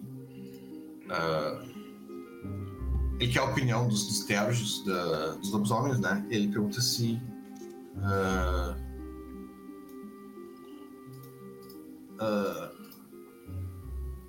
a a pergunta, ele fala, então nós temos um plano. né? Nós temos ah, certos espíritos ah, que, que vão nos ajudar com isso. Ah, um deles que nós estamos planejando é o Quetzalcoatl, né? Por isso que eu te chamei e digo aqui, que eu tenho, eu tenho esse pedido para te fazer. Ah, É vocês... Diego. Não entendi. Então, assim, bem, ah, é um pedido difícil para eu ter que te, que te dar. Porque, ah, bem, nós já temos nosso. ah, você já sabe que nós temos, nós temos nossa, nossa própria guerra, né? Nós magos. Uhum. Né? E o problema, é, o problema é que agora eu vou ter que te pedir para vocês, ah, você se dedicar a, a, a ajudar né, os licântropos ah, até o apocalipse acontecer. Ah, e até o apocalipse acontecer. E eu sei que se, se você entende. Ah, bem, bem gato de bruxa, né? Gato preto com olho amarelo. É. o Delio. Vai dar tua banda então, vai. Aí, enfim. Mas aí ele fala o seguinte: é, ele fala isso, que vocês estão. ah, sabe que é, que é difícil de pedir isso, porque. ah, você vai ter que lutar tanto na guerra dos magos quanto na guerra dos lobisomens. que eu tô dizendo. O Diego só. Todo, caga... todo cagado, tá todo estrupiado. Ele. Claro. Porque, infelizmente, eu devo dizer que os nossos, e quando eu digo os nossos, eu falo bem os nossos mesmo, a nossa casa, vão fazer de tudo pra fazer esse, esse projeto mais difícil do que ele realmente é. Porque. ah, né, que aí ele fala assim: nós temos dois, dois medos. Nosso primeiro medo é que a queda da Wild ah, traga a apatia aos licântropos e nós precisamos desse exército de Gaia para vencer essa guerra. Nosso segundo medo, aliás, não é medo, é certeza. É de que com a queda da Weaver, os magos vão tentar roubar o poder da Tríade para eles mesmos. Nós não, temos dúvidas que isso vai acontecer. Né? Então aí ele fala pra. Aí ele fala que eu chamei vocês aqui pra isso para te fazer esse pedido, Diego. E para te mostrar, para ti, Centelha, uh, que nós, humanos, nós magos, nós estamos em, uh, em boa fé. Apesar de nós estarmos em boa fé, nós somos obrigados a admitir que a maior parte dos nossos uh, vão ser inimigos no Apocalipse, não aliados.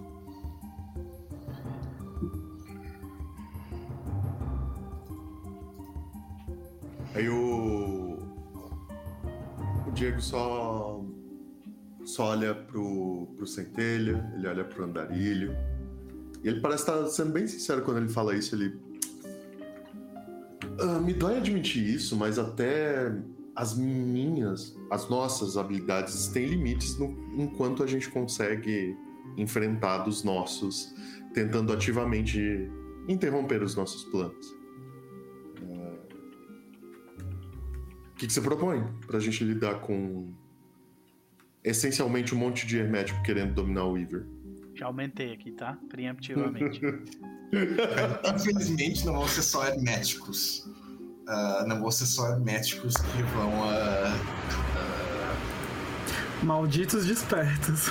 Malditos despertos. Infelizmente, não vão ser herméticos, vão ser despertos como um todo. E é verdade, cara, porque, tipo, imagina só, quando a Weaver ah, começar a cair e tudo mais, o rumor que vai cair, eu já- expliquei isso, né? Que o rumor que vai cair na mão de todos os magos é que quem pegar o MacGuffin da Weaver, lá, o coração da Weaver, o cérebro da Weaver, que seja, vai controlar o paradoxo.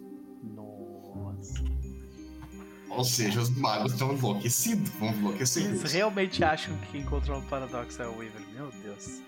Não, não, é- não, não é que, que, que é o Weaver controla o paradoxo, mas é quem dominar. O, que, o rumor que tá rolando é que quem dominar poder da Weaver, com um avatar desperto, vai, ser ser capaz de controlar o paradoxo e virar o novo, né, o Bam Bam Bam. o novo Lembra paradigma. É, vai virar o novo. Vai, exatamente, vai ganhar a guerra do, do- do- do- da ascensão, vai Isso. definir um novo paradigma. Sim. O meu Só que, POC, infelizmente, POC espírito pra do paradoxo tá com, tá com a gente. Só pra eu chamar ele aqui. Vai tá, Consultoria, vai vem tá. cá. Só pra. É é só pra deixar de spoiler já, nunca vai acontecer, mas isso aqui é o mundo das trevas. Esse plano nunca dar certo. Que Sim, e vai piorar tudo. Porque Sim, tentaram, né? Nunca certo. Um cara que largou o plano, que é o espírito do, do olho lá, que é o espírito autoritário e tudo mais, esse cara tem chance de, de, de fazer isso. Né? E ele não consegue, ele não tem como ah, passar pelos desafios da Weaver, tu tem que ter um avatar pra isso, por isso que ele criou todo esse negócio. Ele tem chance de dar certo, mas os magos não. Tipo, se os títulos ganhar a guerra, digamos assim, Aham. tudo que eles vão conseguir, eles vão conseguir ficar mega fodão e só vai dar tempo pra alguém eu me vir e derrubar eles, porque eles não vão ter como ganhar da. Então, mesmo que eles consigam, eles não. não, não- Ah, os, os magos estão perseguindo um. Estão perseguindo um sonho, não uma realidade. Tem Aí até o- orador dos Com sonhos. certeza, olha vai, vai ter tudo aí, tá? E é muito, é muito, é muito chamativo para um mago controlar o paradigma todo pra eles não irem. Aí o Centelha ele interrompe assim, ele tá, deixa eu ver se eu entendi direito. Você tá pedindo pra ele, e ele aponta pro Diego, parar os outros magos que vão estar tá tentando controlar o Weaver, enquanto a gente tá tentando não a- parecer que a Wild morreu, o plano tá confuso. Não, deixa eu explicar. Eu te chamei aqui por dois motivos. Primeiro, é pra te mostrar que vocês não estão sozinhos. Que os magos vão se voltar contra vocês, mas não todos os magos. Que pena que eu não tô nessa reunião, mas que bom ao mesmo tempo. É. Eu ia xingar esse cara nesse momento. Vocês Tá, não ok. estão sozinhos. Ah, muito obrigado pelo abraço. É, mas é bem um abraço mesmo. E é, isso que eu ia avisar que. ah, não, isso, isso pra, pra evitar conflitos, no caso, né? Ah, pra evitar ah, conflitos. Pra ti, eu te chamei isso pra, pra uma coisa. Aí pro Diego eu chamei ele pra ti, um, primeiro pra explicar por que, que precisa ser ele. Nós precisamos ah, de ti aqui. Nós vamos precisar dos três avatares do Quetzalcoatl, tu sendo um deles. Ah, precisa nos ajudar. E uh, para informar ele, né, para o Diego, de que a tua guerra não vai terminar tão cedo. Né? Tu, primeiro, tu primeiro vai ter que resolver isso com os lobisomens. E pode ter certeza que depois que os magos falharem em derrubar o Irme, eles não vão parar. Né? Vocês já conheceram os magos do julgamento, né? E os magos da união e tudo mais, esses caras não vão parar. Né? Isso aqui, depois deles falharem aqui, eles não vão, não vão parar. Então, ah, a tua guerra vai ser depois, né, com eles. Aí ele vira pra, cen pra te centelha. Ah, é, bem, chamei isso pra, pra te chamei aqui pra isso, né, pra te mostrar que nós magos estamos, tem magos do teu lado e pra ganhar formação de tio, né, ah, o, sa- saber o que, que tu acha que os outros lobisomens e tua matilha vai lidar com isso. Olha, a minha matilha já viu muita coisa.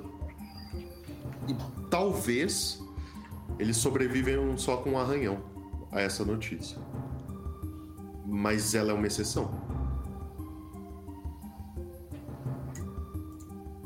É, esse é o meu medo. Mas aí ele te pergunta: o que tu poderia. O que, que sugeria uh, para lidar com os outros? Certo. Bom, eu sou um Ukteno. Você sabe como os Uktenos lidam com esse tipo de coisa? Você disse que nesse momento não é o ideal. É, se segredo e ilusões não são o ideal, não sei exatamente como a gente faria para para manter os feras unidos. Ainda mais pensando que, como você mesmo disse, a ligação é forte o suficiente que todos eles vão sentir quando a Wild estiver morrendo. Que para, ele pensa assim, ele fala. Bem, então acho que infelizmente nós uh, não tem outra escolha, eu tenho que fazer um pedido.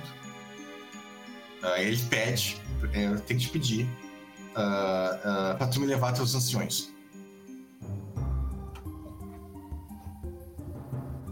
Ok. Vai levar ele Você até tá o falando- Mija pelo Vento? Como é, como é que é o nome Não, dele? não. Os anciões, os, os Octena, eles querem que tu leve ele numa seita, Ah. coisa assim. Que no momento a- é a galera lá do Niagara Falls, né? Do... Pode ser. Uhum. Então. Ele. hum, A gente já conhece o Canadá? Já. Muito, pou- pou- menos que eu gostaria, mas sim. A gente precisa ir pra lá, então. Ah, mas você aceita nos levar pra lá? Eu não vejo por que não. Ah, eu acredito que se existe alguém que vai ouvir vocês falando sobre isso, são eles. Na verdade, eu acho que é- são os únicos que ouviriam. Sim, por Você isso que ele tá falando. Por isso que ele chamou o de Octena e a situação seria diferente. Exatamente. Mas beleza, então nós vemos a cena corta e nós vemos aí o Diego conversando com o Doc, com o Aymala e tudo mais. Ah, nós vemos. Ah, o- rapidão, Lucas. O- a única coisa que o. O Diego ele só. ele levanta. O Diego vai junto. O Diego vai junto. É, não. Ele, ele, ele- Mas assim, eu imagino que ele vai. Ele tá todo cagado, né? Tá todo estrupiado. Ele vai. an- Daí, antes dele sair, o Diego agradece. ah, ele fala que, de alguma forma, o Quetzalcoatl, o Espírito Trovão, o Avô Trovão, enfim, como eles queiram chamar. Ele fala que todos eles são parte de uma grande conspiração e que ele fica feliz das situações terem trazido eles juntos e tal, e pá. Aí ele só para pro Andarilho e ele fala: Quem são os outros dois avatares? Ah, que que ele fala assim. ah, um deles é nós estamos nós estamos tentando encontrar o último, né? Mas ah, o outro que nós já encontramos, ele é um necromante da América Central. O Diego, mais uma vez, claro. Mas lembra, né, que essa coisa se dividiu em Uhum. três e um deles era o cara da morte, não sei o quê. Posso aumentar Sim. aqui pra seis? Porque O definitivamente é hermético também. Ah, não, não, é Não? da ordem de Hermes. Ele até tem tradução hermética em termos de como é que eles Então fazem é os poderes. herméticos, é. É, os poderes eles são um estilo mais hermético do que o orador do sonho. Ele é meio, é meio hermético meio orador, assim, o cara. Eu vou colocar na conta dos herméticos. Pronto. É, é meio hermético meio orador. Ah, mas esse cara é aliado, não é inimigo. Mas ele é um necromante ah, da, da América Central. Aí, é, que é a cara da morte. Aí tu pegou o trovão, que é o mais clássico, né? Uhum. E tem o cara do sangue também, que esse é o que, é, que são três, é trovão, sangue e morte. né? E tu pegou o trovão, o cara da morte é esse necromante, o do sangue eles não acharam. O, o sangue nunca. Aí ele. Ele só fala assim. Especificamente. Alguém, assim. Eu- aí o Diego só olha e fala: Você sabe de onde é que eu vim, né? Você sabe onde eu nasci. Sim. Sim, os avatares do, do, do, do, do, do Quetzalcoatl são tudo, né, são tudo Não, descendentes. então. É, não é isso. É. É só que me assusta que talvez. Seja um primo de segundo grau meu, alguma coisa do tipo envolvido nisso. Porra. Imagina se alguém, se alguém do cartel. Oh, Ah, da, Essa da, é a preocupação. daí que tá. ah, pois é, ele falou, é o necromante, né? Tu sabe que o teu cartel foi tomado por um grupo de necromantes. Então, tipo, uh, pode diretamente, indiretamente, com certeza vai ter alguma ligação. Porque tá rolando toda essa treta de necromante na América Central lá e com certeza o teu cartel tá envolvido. Aí o, o Diego, quando ele tá saindo assim, ele. Você tem contato com tua família? Se, se não tiver, não procura. Não dá bom. tá ligado? Isso. E sai assim, sabe? Tipo... E o Centelha, não, eu acho que não entende. Ele fica confuso. E é isso. Mas beleza, então a cena corta e nós aí, uh, Diego e Centelha, vocês vão passar um tempo junto. Né? Vocês vão viajar para uh, o Canadá. Nós vemos a cena cortando, uh, do Centelha falando, explicando pra Matilha, né? Eu vou ir com esses magos aqui. Uh... Os desenhos dos magos, né? Assim, aqui. Né? De. Ah, a única que... coisa que o, que o Pelos Trêmulos faz é ele cheirar eles. Só isso. Uh, tu vê que o único, o único que cheira decentemente é a Emala. Uhum. A Emala cheira como, como o mato mesmo. Tá, mas os, os, o, as Pokébola coisa não, não me deixam fedida, não? Não, não faz nada estranho? Ah, até, até, até fácil. Não, a Imala cheira a, cheira a Macho e a Espírito, né? As coisas que estão com ela e outros quietos. É. O Doc... Como que o Diego cheira pro, pros lobisomens? Agora ficou a dúvida.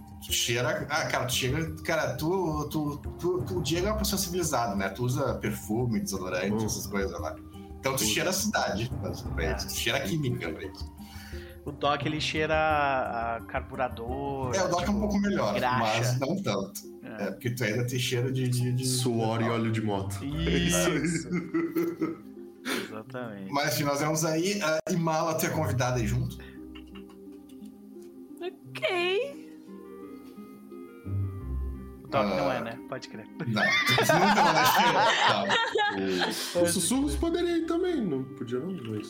Pode, pode. Uh, vocês lobisomens. Os, os lobisomens. Não, não, não querem ir. Okay. Vocês lobisomens podem ir. Quem tá convidado é o Andarilho, que é um cara especial. O Diego, porque ele é avatar do Casa Coach. E a Imala, porque ela é escolhida dos espíritos. Beleza. O Doc, infelizmente, não, não, não é. O próprio Andarilho vai ficar, vai ficar fora, na real. Quem, quem vai poder entrar mesmo ser o Diego e Imala. E eu imagino que o Doc tá muito mais preocupado com outras coisas, né? Mas beleza, a gente vê isso, a cena corta, às vezes você. Uh, Diego tem um dia, né, pra tomar um banho, né, conversar com a Violeta e tudo mais, mas a gente uhum. vê no, uhum. no mago. Uh, e logo depois vocês viajam. A, a Matilha vai querer acompanhar, sabe? Então eu vou fazer uma pergunta. Uh, só se o Centelha quiser. Ele vai. Uh, o Centelha conversa com. com Cria, né? Porque a gente tá indo pra muito perto da, da terra natal do Cria. Né? Uhum. E ele, ele fala que eu acho que seria legal. Enquanto isso, mostrar. eu e o Sussurro estamos na Bahia e é isso aí. Pronto. é, ele, ele fala, na verdade, que ele acha que seria muito legal pra, pro Cria mostrar, sabe? Pra toda a matilha, o local onde ele tá. Uhum. Tipo, e ele acha que seria legal todo mundo viajar. Até porque ver o pelos dentro de um avião é sempre divertido. Ah. Não, de avião, vocês vão de Ponte da Lua. Ponte ah. da Lua. Nossa. A gente nunca pode usar. Mas agora que tá no Apocalipse pode, né? A gente não podia antes. Então, beleza. É que tem hermético. É. vocês, vocês, não usaram ponto da lua porque você. Porque quando é coisa de seita. Pois é. A ligação de, entre as seitas, no caso. Né? E vocês, né, nunca fizeram parte. Pois é. Bom. Uh... Então, pelos sussurros estão na Bahia nesse momento, enquanto o resto do. Fantasma, tu vai com sussurros e com pelos? Depende, se chamarem o fantasma sim, senão ele vai ficar na Bahia também. Vai vir pra Bahia com a gente? Vai ficar todo assado e. todo assado, parecendo um camarãozinho. Isso, parecendo um camarão. É, com certeza, e lá no Ziqueteira vai ser um saco, realmente. Eu vou pra Bahia. Vem pra Bahia, então. Eu vou pra Bahia.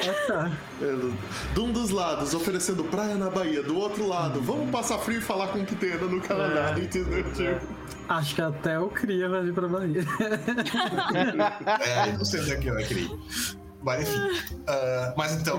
Não, eu já vai, conheço Canadá, faz uma. uh, vai o andarilho, a Tem Imala. nada naquela merda. Uh, vai o Andarilho, a Imala e o Diego, junto com o Centelha, pra, uh, pra essa pra seita do Zicteno. Tá? que vocês vão. uh, uh, é tranquilo. Tu, tu, uh, Centelha, tu nota duas coisas nessa viagem. Tu nota como que os magos e os lobisomens não sabem porra nenhuma um do outro. É porque tu tá ali conversando com o, com o Andarilho, que é um mago, não é pouca Uhum. coisa, né? É um mago com certeza de 5, 6 de ocultismo e tudo mais. Ah, mas ele não sabe porra nenhuma de lobisomem. Né? Então tu vai ter que guiar ele ah, em termos de etiqueta, essas coisas assim, tudo, porque eles realmente têm a- o conhecimento deles de licântropos em geral, parece ser bem baixo. Né? Isso inclui o Diego, né? Uhum. É, e, e- e- mas aí também te nota a importância dessa, dessa, desse diálogo, dessa, né, ah, ah, ah, dessa conexão entre vocês, porque realmente vocês vão precisar e vocês não sabem nada uns dos outros. Né? Mas enfim, vocês chegam lá. Ah, Rapidão, Lucas. do- durante a viagem, o, o Centelha ele fica bem interessado em entender a diferença entre a ligação espiritual que ele tem com os espíritos, sabe? Tipo, entre totem e alguma coisa, e tipo, essa ligação que o Diego tem que é esquisita, que é tipo, meio avatar, meio. Entendeu? Tipo. Como Ah, que isso- essa. Re... isso é interessante. Isso é diferente. o seguinte: entre tu, o Diego e a Imala, todos vocês lidam com espíritos de maneira diferente. Uhum. né? Tu, como lobisomem, vocês são espíritos. Vocês são metade carne e metade espírito. Vocês não têm escolha nenhuma na conexão espiritual que vocês têm. Vocês só têm. É natural, como respirar para vocês. Ah, a Imala é o oposto. Ela é 100% ah, mundo material. Ela é uma humana. E toda a conexão que ela tem pelos espíritos foi por escolha dela. Que essa é a grande diferença entre o Não lobisomem. Hã? É, a escolha dela, é, tipo, a vida dela levou ela pra isso, obviamente, né? Mas, ah, mas no fim, no fim, ela teve vários momentos na vida dela que ela poderia ter virado as costas e ido embora. E ela não fez isso. Então, né, nesse sentido, é a escolha dela, né? Então, de certa forma, ah, a conexão que tu tem com o espírito é mais forte porque é natural, mas a conexão com a que ela tem de, de outro ponto de vista é mais forte porque ah, a de vocês é involuntária. A dela é voluntária. Ela que quis, né? uh, participar, da, uh, se juntar aos espíritos e tudo mais, ser tocada pelos espíritos e tudo mais, enquanto vocês não tiveram escolha, né? Vocês só são assim. E, e- e- e vice-versa também. Os espíritos são obrigados a aceitar os lobisomens. Isso é uma coisa, né? Por que os lobisomens são tão bosta? Os espíritos são meio enable, né? Uh, eles. uh, Eles mantêm os lobisomens desse jeito. É, de certa forma, sim. É assim como eles, ah, tipo, não é a função dos espíritos fazer os lobisomens fica, avançar psicologicamente, coisa assim. Uhum. Então, ah, os espíritos, eles, eles são obrigados a ajudar vocês, mesmo quando eles não querem, coisa assim. Com a Emala, não. Se o espírito ajudou a Emala, é porque o espírito quis. É, ou porque foi obrigado, né? Mas- Nessa conversa, eu acho que o Centelli e o Diego eles pegam a diferença que, tipo, o, o Centelli ele vê que ele tá sempre. Eles meio que se aproximam do espírito porque isso é natural e eles têm sempre essa relação de o espírito mandou, o espírito tá falando pra gente fazer tal coisa. E com os magos isso parece uma relação muito mais de negócios mesmo, sabe? É, Tipo, é, é, então ele fica muito interessado nisso, sabe? Tipo, como que essa, essa relação com os espíritos é diferente. É, com, com o, a, o espírito, o jeito que, que a Mala lida com os espíritos ah, é muito mais de igual para igual. Né? Enquanto quando vocês lidam com o espírito é muito mais uma questão de hierarquia. Né? Vocês fazem parte da hierarquia dos espíritos, ela não faz, ela tá fora. Hum. Essa é a grande diferença, vocês fazem parte da hierarquia dos espíritos. Ah, vocês são Aí parte dos espíritos. A, a ela não faz. E aí tem o Diego. O Diego não é que nenhum nem outro. Aí que tá. O Diego vai te dar um bug na cabeça. Porque um avatar não é um espírito. Ele é um avatar. Ele não é bem. Não, não é um espírito que enfiou numa pessoa. Ele é. ah, ele tem sua própria, cate- eh, sua própria categoria. Ah, então, o do Diego tu não consegue identificar ah, de onde vem essa conexão com, com o espírito. Ah, tu tem a impressão de que é como, como a Imala, né? Que é a escolha do cara. Mas uh, seja lá o que, que relação que, que, um avatar tenha com, um mago, é completamente diferente do espírito tem com um lobisomem ou com outro mago. Tipo, tu, tu, tu, tu não sabe o que é um avatar, basicamente. Mas na, na cabeça do Centelha, ele entende que em algum momento, tipo, teve uma sobreposição entre o avatar do Diego e o espírito do, do Avô Trovão. Tipo, que em algum momento os dois meio que. Ah, nada do Avô Trovão, Trovão é outra coisa. Mas, enfim, o espírito do Quetzalcoatl. Sim. Uhum. Uh, é, tu vê. Uh, é, o que tu identifica como centelha, aliás, que, que o Diego acho que não identificou ainda, é uma coisa bem clara. O avatar do Diego e o espírito do Quetzalcoatl são coisas separadas. Hum. Isso como centelha tu sabe. Mas pro Diego é a mesma coisa. Pro Diego é meio que a mesma coisa, até porque pro Diego, é, é que, pro Diego é pode até não ser a mesma coisa no sentido filosófico, mas como mago, tu sabe que na prática é a mesma coisa. Tá. Tipo, uh, teu avatar, uh, se ele tá chamando o espírito do coisa, ou se ele tá se manifestando com o espírito do, do, do Quetzalcoatl, na prática não faz diferença. Né? Sem tu identifica isso o espírito que tem no, no, Diego, esse avatar que tu conseguiu, que vocês conversaram, você pode ter um ritual para uh, o teu avatar ter se materializado. Uhum. Uh, tu Centilha vai ficar meio perplexo porque tu nota isso, que o avatar do Diego e o Quetzalcoatl, o espírito que tu viu lá lutando com o Cacaveira e tudo mais, não uhum. são a uhum. mesma coisa. Mas a impressão que tu tem é que o espírito, o avatar do, do Diego é mais poderoso do que o espírito do Quetzalcoatl. Aliás, pelo menos em potencial. Porque os espíritos, e... eles têm um limite, né, de quanto eles crescem. O avatar hum. do Diego parece que não tem esse limite. O Centelha acha bom não contar pro Diego isso. tipo, te conhecendo é, isso, que conhece dos... Isso tu nota também na Imala. Tu começa a notar isso nos magos. No Andarilho é a exceção. Mas nota em todos os magos que tu, a partir de agora que tu vê, que o avatar deles passa a impressão de que é um espírito sem limite. Tipo, tá ligado? Que o espírito chega a 10 de fúria, 10 de gnose, 10 de força de vontade, né? E tem truques, dons e tal que aumentam isso. Mas tu tem essa impressão de que caso o avatar da, do Diego fosse crescer, ele podia passar esses limites. Entendi. Mas assim, da, do ponto de vista, digamos, relação cósmica dos dois, o avatar do Diego e o espírito do Quetzalcoatl estão em harmonia. Estão em harmonia. Eles, é, hum. eles estão em conexão, com certeza. Mas eles são espíritos separados. O Diego acha que eles são a mesma coisa. Ou ele age como se fosse a mesma coisa, até porque o Diego é mais uma questão acadêmica do que real. Uhum. Legal. Mas enfim, vocês vão lá. Vocês chegam na, na negócio que tem e Mala uh, e Diego, vocês são tratados super bem. Tu nota que o Andarilho não é tratado tão bem quanto. Eita. O Andarilho ele é identificado como uh, um mago hermético, né? Ele não é identificado muito, muito diferente disso. Então ele fica fora da seita. Ele não é convidado para entrar dentro da seita. Ele, tipo, ele tem uma reunião com os anciões, né? Que vocês não veem.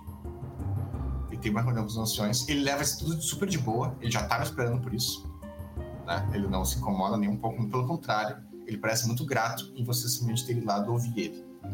Uh, ele faz uh, uma reunião com, com os anciões separado, né? E tu e Mala e Diego fazem uma. Uh, vocês são recebidos no, na seita, você é recebido muito bem. Uh, e Mala, tu é recebida como um, um parente de lobisomem mesmo. Então, tu tá. Uh, uh, trata super bem, tu, tu uh, te mostram todas as gnoses, espíritos, tudo lá. Eles conversam contigo sobre, tipo, os Uctenos também são expertos em pegar espíritos perigosos e conter em certos lugares e tal. Então, uh, isso vai ser muito bom para Mala. Agora a gente vai pular, né? Porque no jogo do Mago, uh, tu vai ter ganhado várias coisas aqui no jogo do Mago. Uh, tu vai poder passar mais tempo aqui. Tu vai ser convidado a ficar aqui semanas mesmo, se tu quiser estudando e tudo mais. então, a Mala tá em casa. Né? Diego, nem tu nem tanto. Tu é o, o avatar do, do Quetzalcoatl, que é um espírito que é muito importante para os Quiteno, né?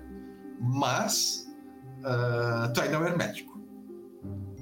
Né? Tu ainda é um hermético, tu ainda é perigoso também. Porque, centelha, tu. Imagina que tu falou com os anciões, né? Ao falar com os anciões, eles, uh, eles digam a mesma coisa que o Dario te falou. Eles falam que eles estão muito felizes com o Dario e com os outros magos que estão ajudando ele. Porque eles acreditam que seria impossível vencer o Apocalipse sozinhos. nós vamos precisar de uh, feras, magos e fadas para fazer isso acontecer. Né? E, uh, uh, e aí ele te chama ali, eh, eles né, te falam tudo mais.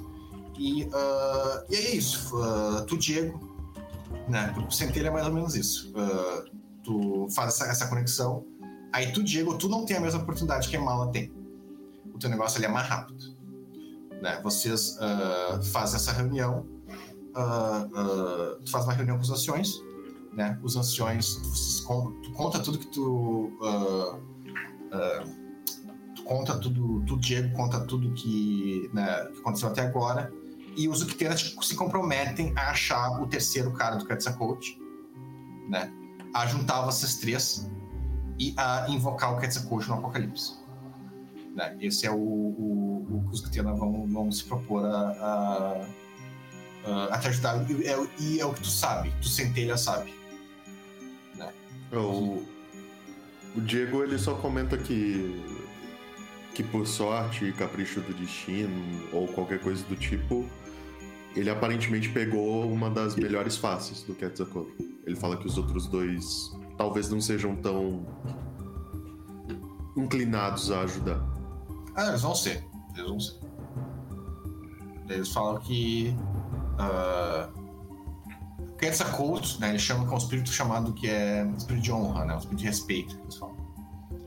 Uh, eles não acreditam que... que uh, eu só assim, pra tu confiar no Quetzalcoatl.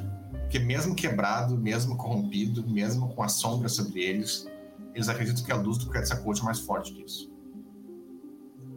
E que uh, se, o, se o escolheu essas pessoas como avatar é porque elas merecem. Jameson tudo. falou, espero que você esteja certo. Eu espero mesmo que você esteja certo. É, é isso é mundo das trevas, nós estamos parcialmente certos, né? Tipo, o cara é bem escolhido, mas sempre tem aquelas regras escrota White Wolf de, de, de fuder o cara, né? Uma, uhum. de, né, de fazer a. transformar o cara no degenerado. Mas, né, enfim.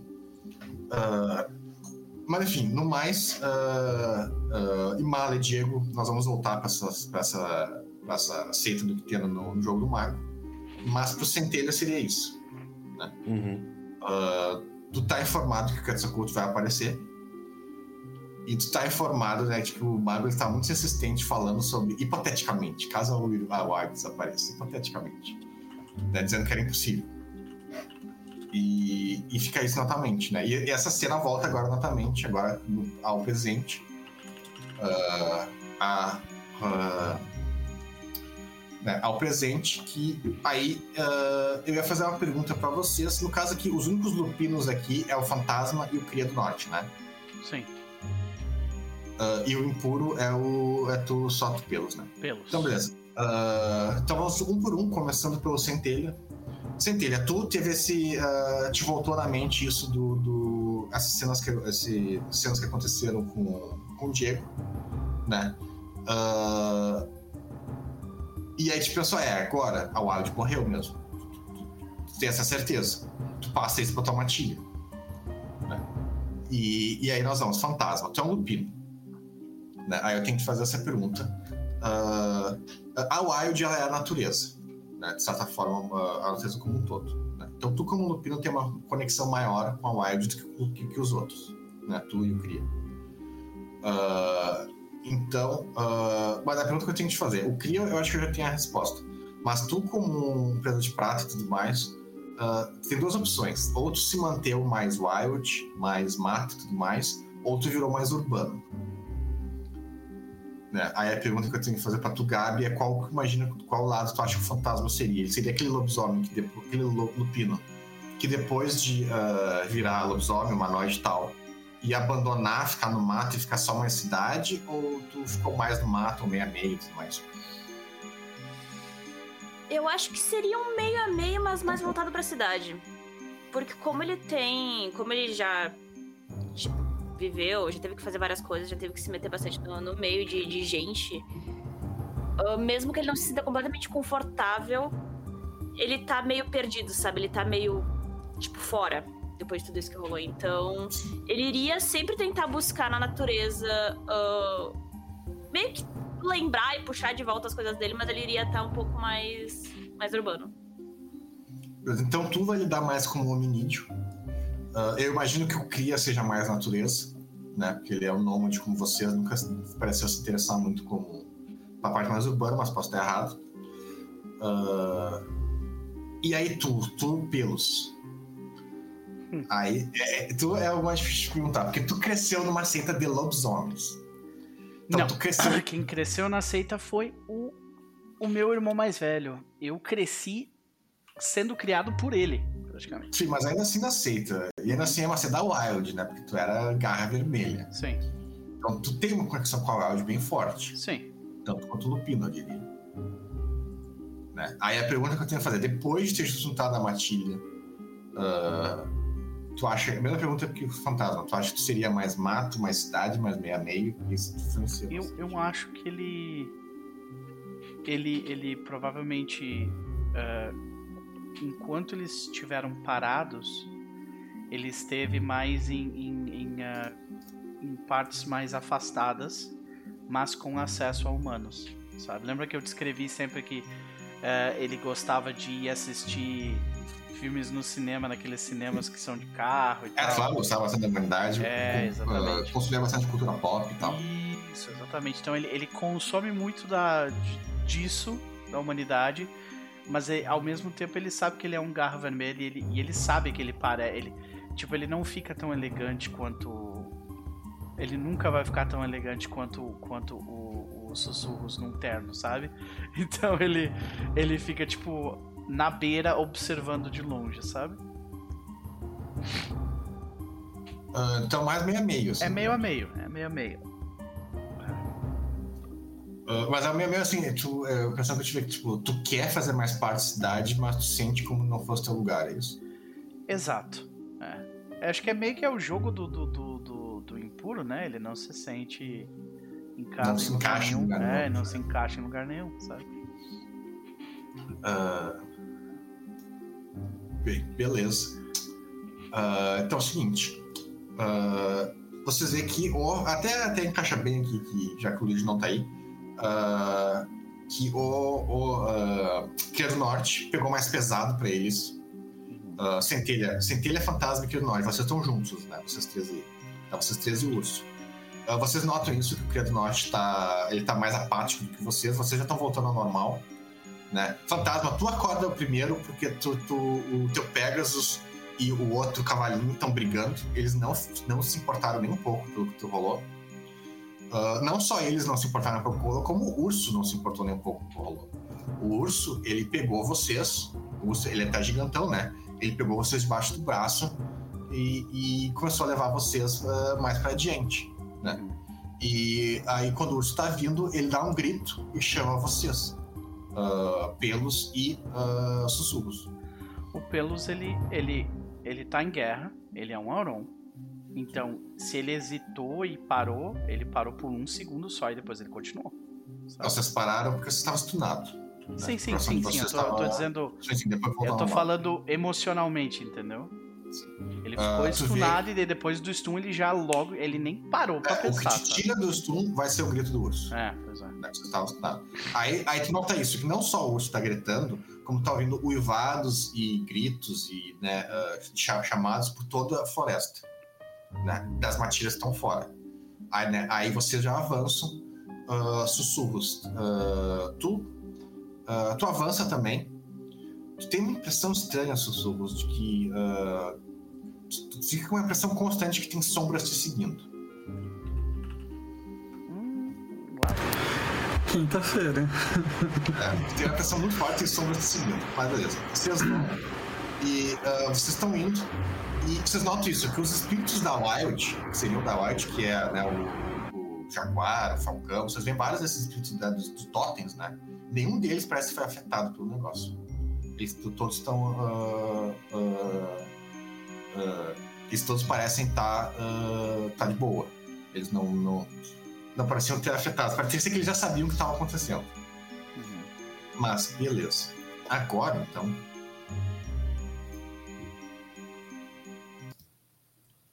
vou.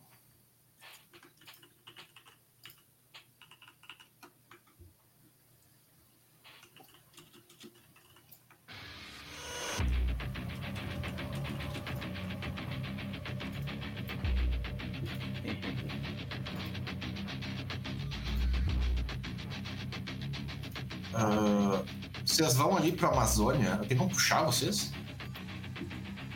Sim, clica com o botão direito na, na cena. E, Activate. bota Activate, exato. Jesus! Beleza. Ah, isso aqui é só pra hoje, na real. Eu vou pegar uns mapinha melhor. Mas agora eu vou explicar pra vocês como é que vai funcionar os combates ah, dos grandes, os grandes combates. Tá? Ah, vocês verem que cada um de vocês, vocês têm. ah, vai ser os tokens e tudo mais, né? Vocês vão se movimentar normal. Mas beleza, como é que vai fazer? Vai ter muita pouca rolagem a partir de agora.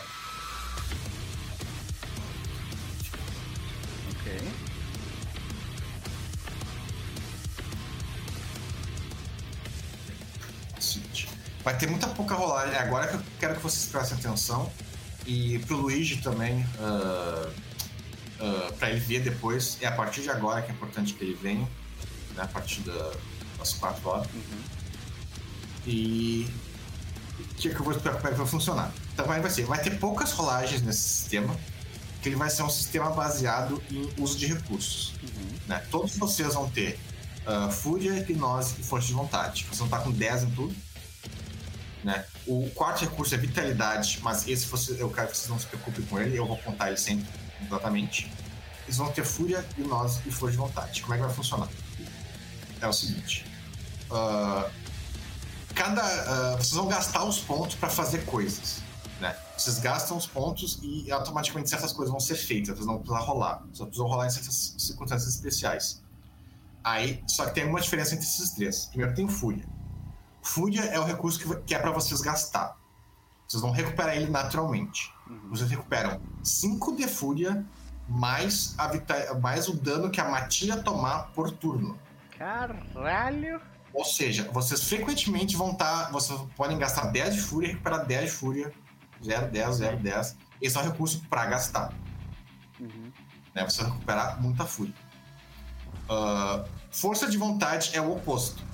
Vocês vão ter 10 pontos, mais os pontos extras de dons e rituais e tudo mais. E é isso aí, vocês não recuperam.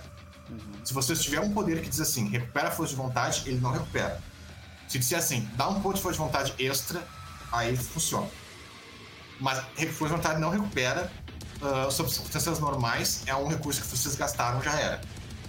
Ele só vai recuperar entre combates, ah, entre coisas. Durante o combate ele não recupera. Entendi. E gnose é o meio caminho.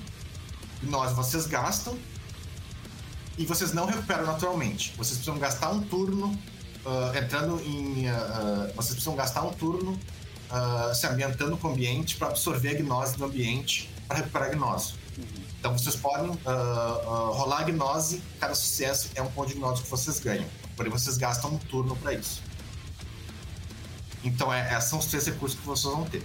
Agora, o que, que os recursos fazem? Aí tá, primeiro Fúria. Fúria faz duas coisas. Fúria, ah, vocês podem usar ponto de Fúria para se movimentar. Então, por exemplo. ah, por exemplo. ah, tem dois pelos triângulos aqui. Eu só tava vendo um. Tem lá em cima, tá? Ah, lá em cima, pode crer. É que vocês estão separados. O né? mapa, o mapa tá tudo preto pra vocês também? É, eu não tô vendo nada. Não, eu tô vendo. O meu tá tudo preto. Eu Meu acho tá todo do... preto. Hum, peraí. Preto por quê? Deixa eu dar uma aqui, olhada tá na dizendo? configuração aqui, peraí. All players, grid, blá blá blá, token vision, tá. Vê se a configuração dos tokens deles tá com, com visão, peraí. Que às vezes é isso. Light. Vision, é, eles não têm visão, tem que colocar visão pra eles. Ah tá, isso eu nem olhei os tokens deles. É. Vision range, vamos, vamos dar em, sei lá, 500 metros. Ah, pronto. Aí. Centelha agora tá vendo. Né? Tô, tô vendo. Beleza. Aí tem que dar, te dar visão e vou te dar aqui uns 500 também. Pronto. Fantasma, mesma coisa. token, Vision, pá. 500. Pronto. Tá. Sussurro, tá vendo? Deixa eu mexer nos sussurros. Vision 500. Pronto. Eu tinha esquecido que nosso urso tem cara de coitado. Lembrei desse. Ele não tem cara de coitado, tem cara de legal, gente. Ele tem cara de coitado. tem cara de urso com fome. Que arte dele, todo bonitão, gente. Eu dei a opção do furry, vocês não quiseram. Não, eu, eu até vou mostrar. arte Ele é, ele é muito Zé Comé, esse, esse urso do Tolkien. Acho que, ó. Cadê? Caraca, onde é que tá esse troço? Ah, tá todo mundo vendo agora? Sim. Uhum. Beleza, Então é o seguinte, lembrando, né? Fúria recupera direto, gnose vocês têm que rolar pra recuperar, força de vontade não recupera. Ah, eu vou colocar tudo nos handouts depois, ah, eu mandar também por, por arquivo. Então vai- tudo que eu falar aqui vai tá, já tá anotado aqui, eu só preciso passar pro, pro, pro Found. Mas beleza. Ah, o que, que esses recursos fazem? Então é o seguinte, ah, por exemplo, olha ali, ah, sussurro, tu tá lá em cima, né? Sussurro silencioso. Tu tá lá em cima, tu tem uma foice. Né? Ah, e aí tá, fúria faz duas coisas. Um, vocês podem gastar a fúria para se movimentar. Cada ponto de fúria é um, um movimento de graça, assim, que vocês vão borrão. Né? Mas a principal função da fúria é, é matar. Então, por exemplo, tu tá aqui, sussurro, tu dá um passo à frente e tu é cercado por um monte de minions. Por monte de minions cercado.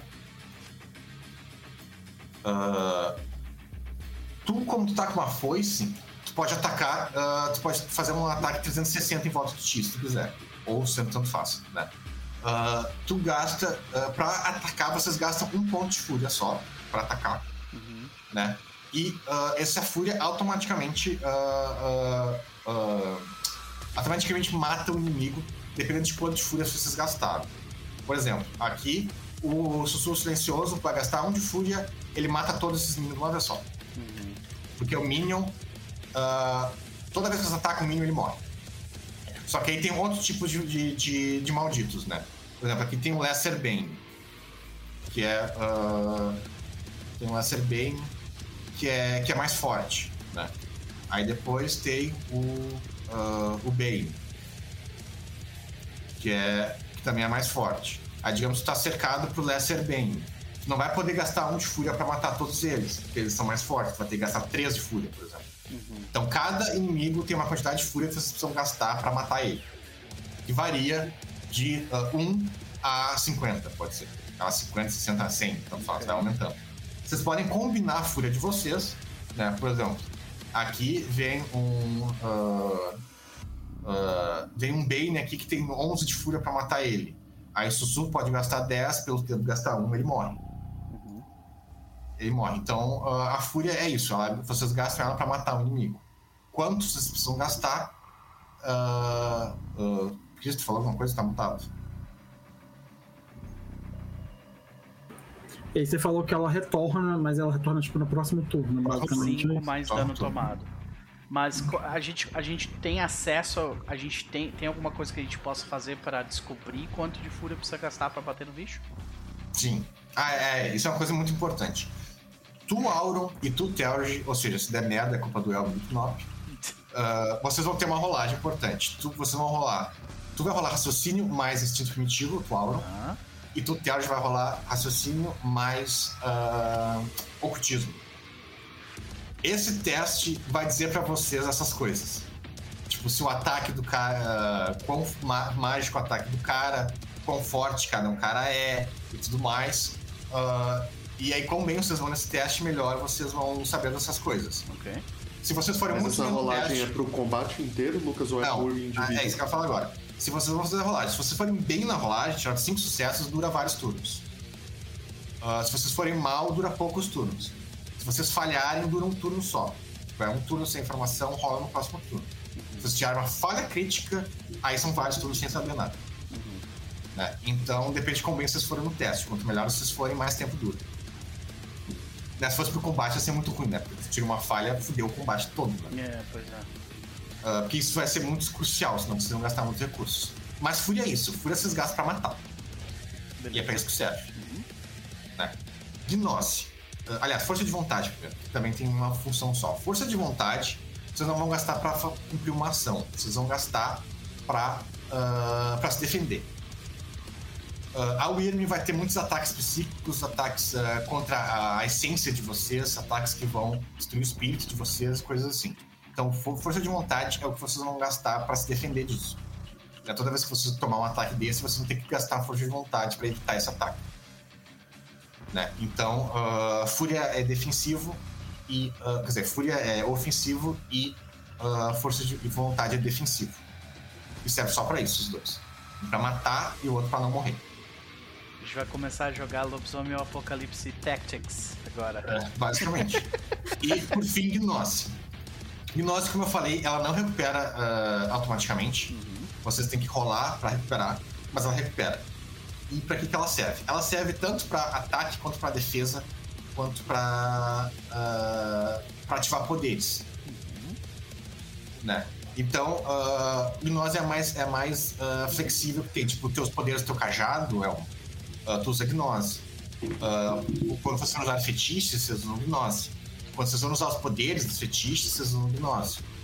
Ah, então, Gnose tem mais variações, que aí vai variar de personagem para personagem. Ah, então, primeiro, Gabi. Tu vai ter mais ações que todos os outros, de certa forma.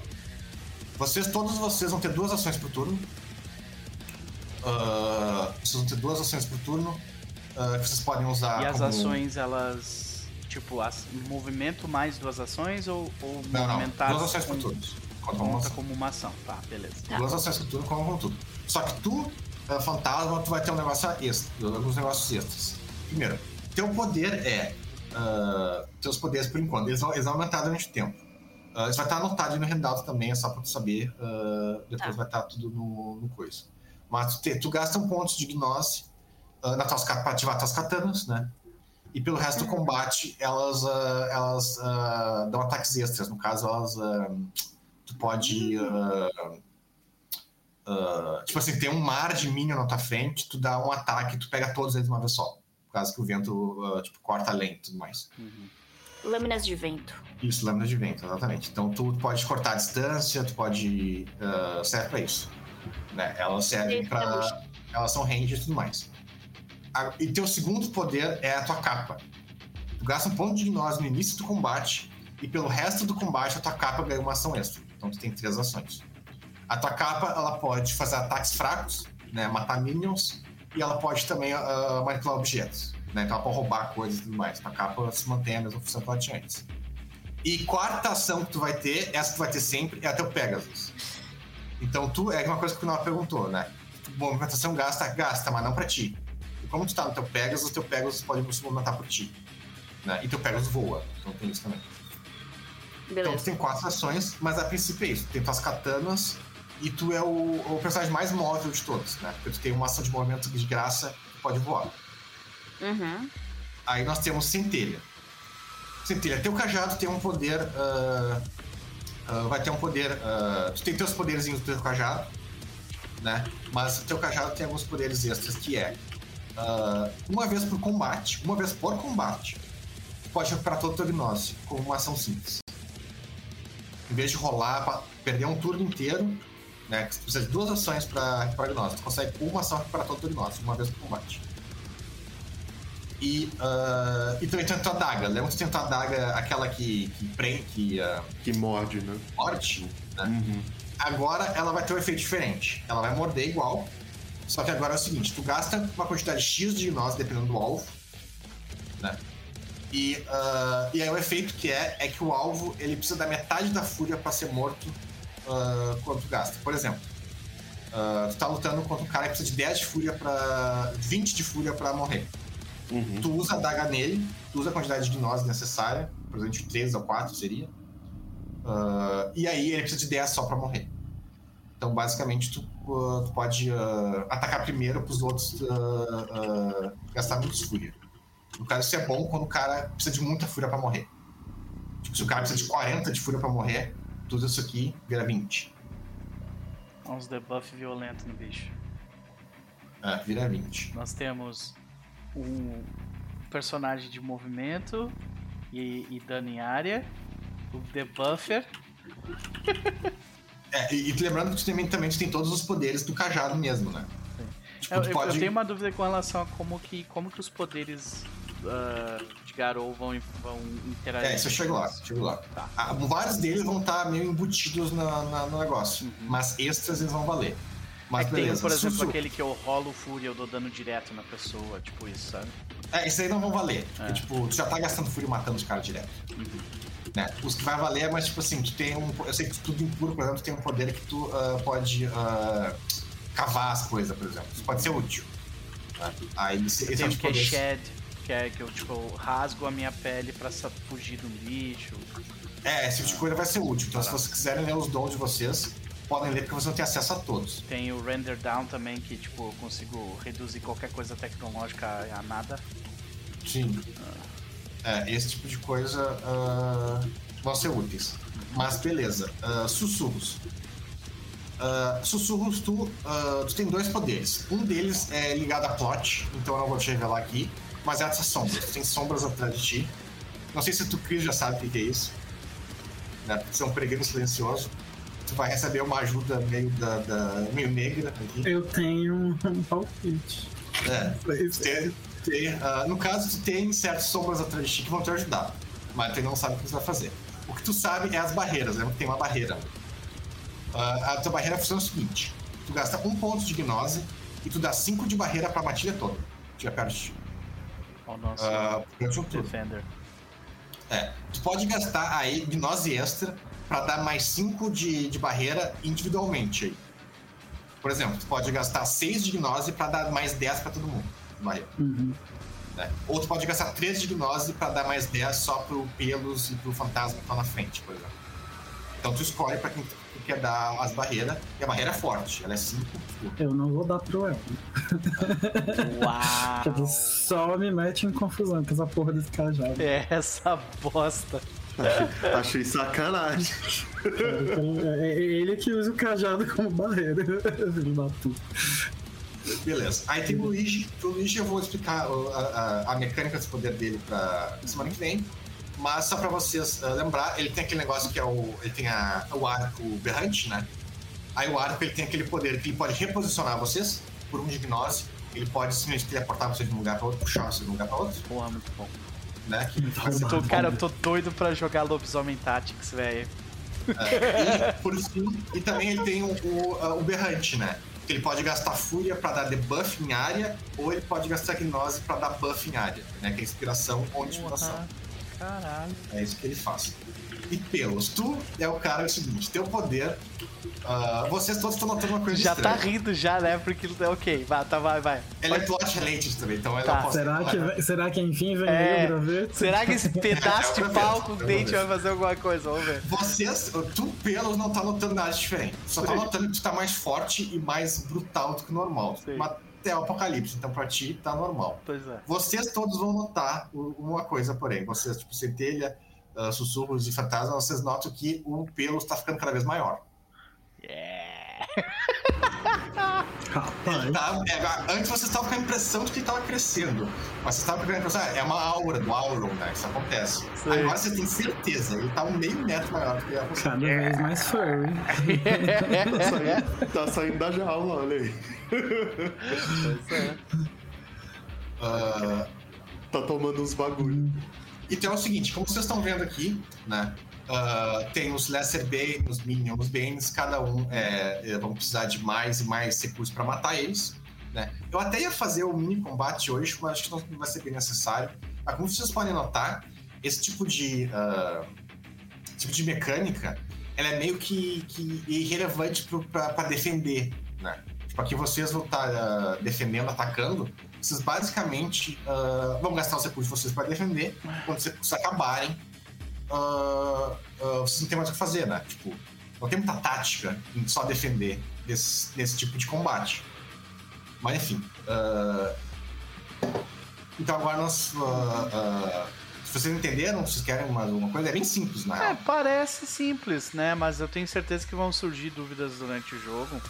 Vai, com certeza. Especialmente, é- é- especialmente com relação a, tipo, a- as nossas, aos nossos gifts, né? Por É, exemplo, o é Mother's assim, Touch, ele vai curar força de vontade, então? o quê? Mother's Touch. Não, Modest Touch, ah, vocês não vão precisar porque o urso vai ter. Aliás, tem um urso também. Sim.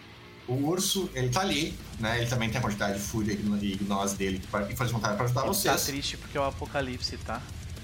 E o poder dele é, ele cura 5 de vitalidade de vocês por turno. Caralho. Todo mundo.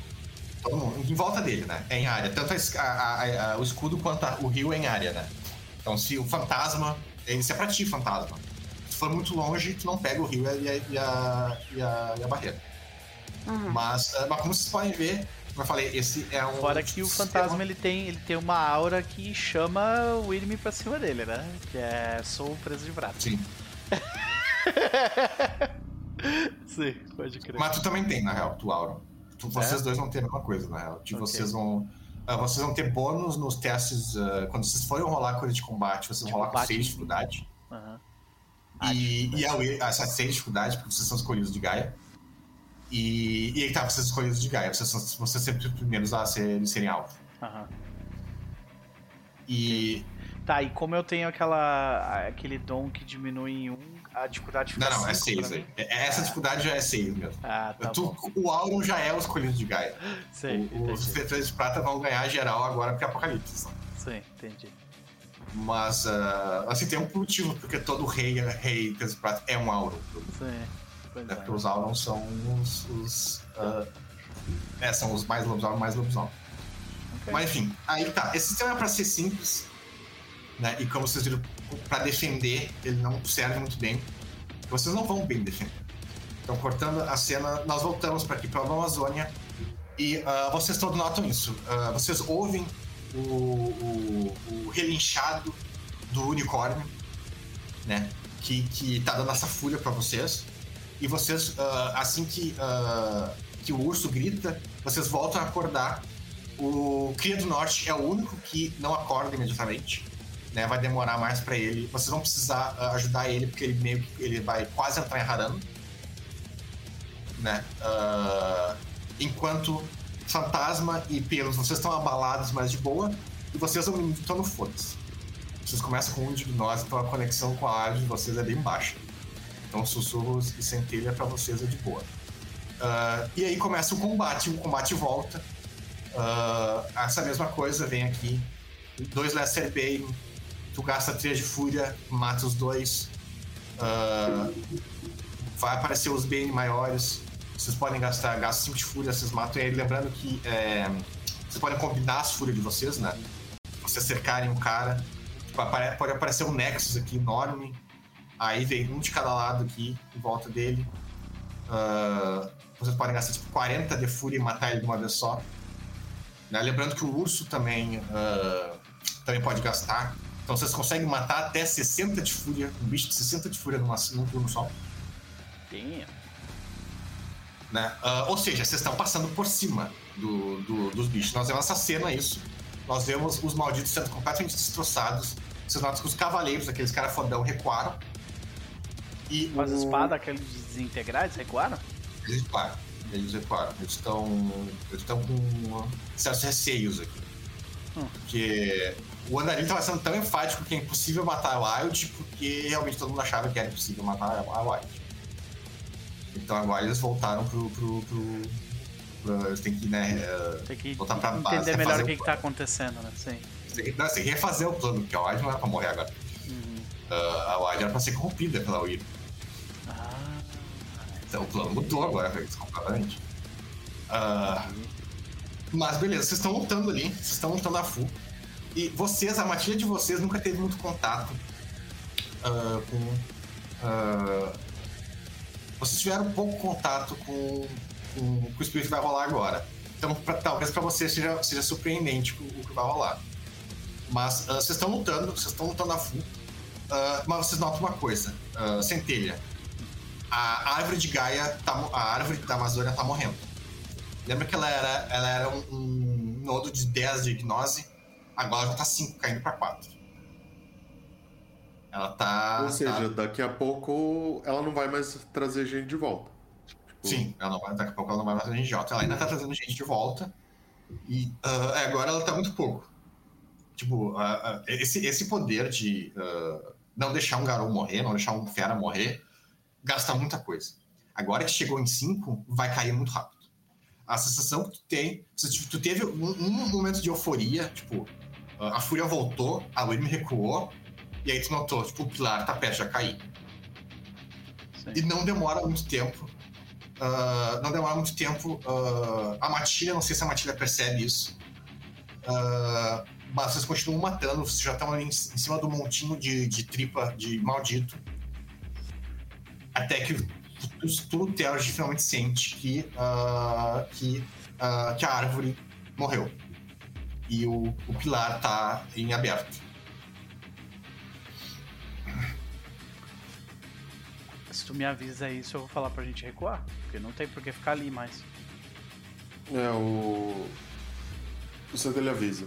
Ele- Ele avisa a matilha inteira né, de que isso tá acontecendo. Ah. Eu olho pro fantasma e eu, eu dou a ordem, nos tira daqui.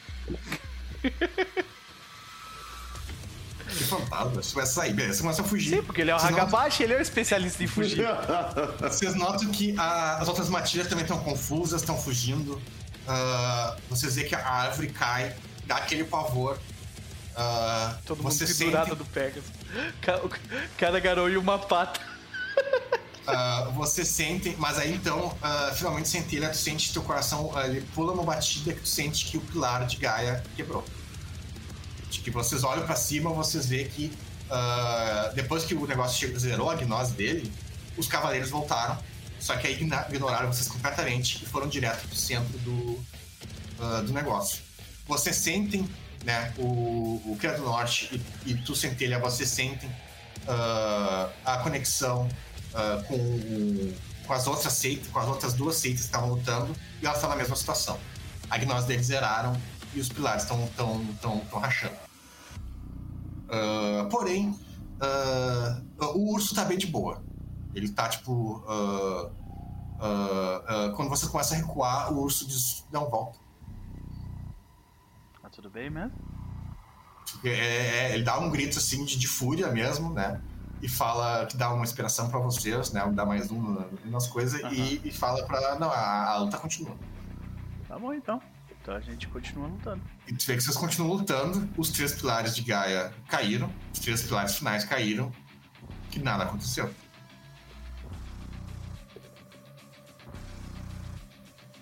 Ok. Vocês continuam lutando mais por um tempo, confusos, né, sem entender muito o que acontecer, o que tá acontecendo. Ah, e, e, e vocês continuam lutando. Você vê que a cena corta e nós vemos um unicórnio. O unicórnio tá ah, coberto de sangue, ele tá vermelho já. né? Ah, o unicórnio tá completamente vermelho. Ah, ele, ele tá lutando, né? Nós vemos grandes uh, rastejantes nexus e o, o, nós vemos todos nós vemos ah, malditos ah, né, avatares de encarna lutando com ele né? e ele parece estar bem de boa ele tá lutando, né? bem de boa entre aspas, né? tá todo fudido, tá lutando de boa até que ele olha pro céu e ele vê uma lua branca uma grande lua branca né? quando ele vê a lua branca né? ele, eh, ele dá um, mais um, um relinchado vocês todos os lobisomens vocês ouvem isso né? E vocês, ele passa uma mensagem.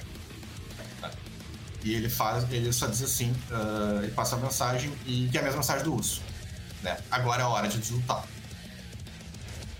É a hora de lutar. Theurge, ah, agora a hora de lutar, olhem pra lua. Né? Vocês olham pra lua, ah, vocês, é, aí nesse momento que vocês olham pra lua é quando vocês ganhar todos esses buffs que vão dar esses poderes ah, do, do Tactics aqui pra vocês.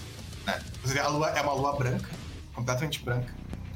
Ah, e quando vocês olham pra lua, vocês e todos os seres da Wyrm, vocês ouvem uma risada.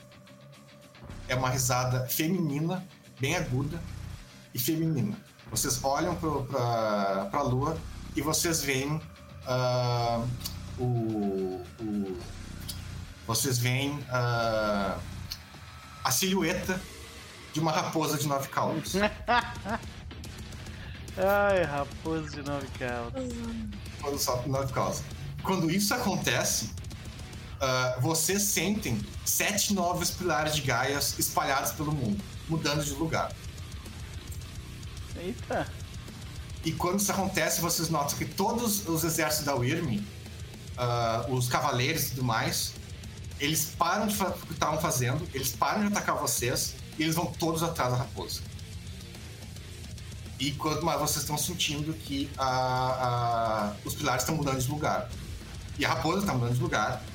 E a Wyrm está na penumbra agora enlouquecida atrás da, da raposa, confusa o que está acontecendo. Ah, vamos atrás do rabo dela. Não, não atrás dela, não ah. Aí o, o, unicórnio faz mais uma. mais um relixado, né? Uh, que agora que eu, que eu tava explicando, nós não vamos mais defender. Agora nós vamos atacar. Uhum. Né? E aí. Uh, e aí o urso, né? O urso ele pega. Ele. Vocês veem. Uh, o urso ele começa a rugir. Vocês veem outras matilhas perto de vocês fazendo a mesma coisa, né? Com outros espíritos, né? Jaguar e tudo mais. Eles todos, o urso levanta, fica de pezão, sabe quando o urso fica de pé olhando para cima? Ele fica de pé olhando para cima, esperando alguma coisa, né? E aí vocês sentem, uh, tu sente, tu sente uma, uma energia, uma energia, você todos sentem uma energia de gnose muito forte, uma energia uh, que está, está, está, se manifestando como uma luz rosa, né? Que é trazida para uh, para todos os espíritos das matilhas.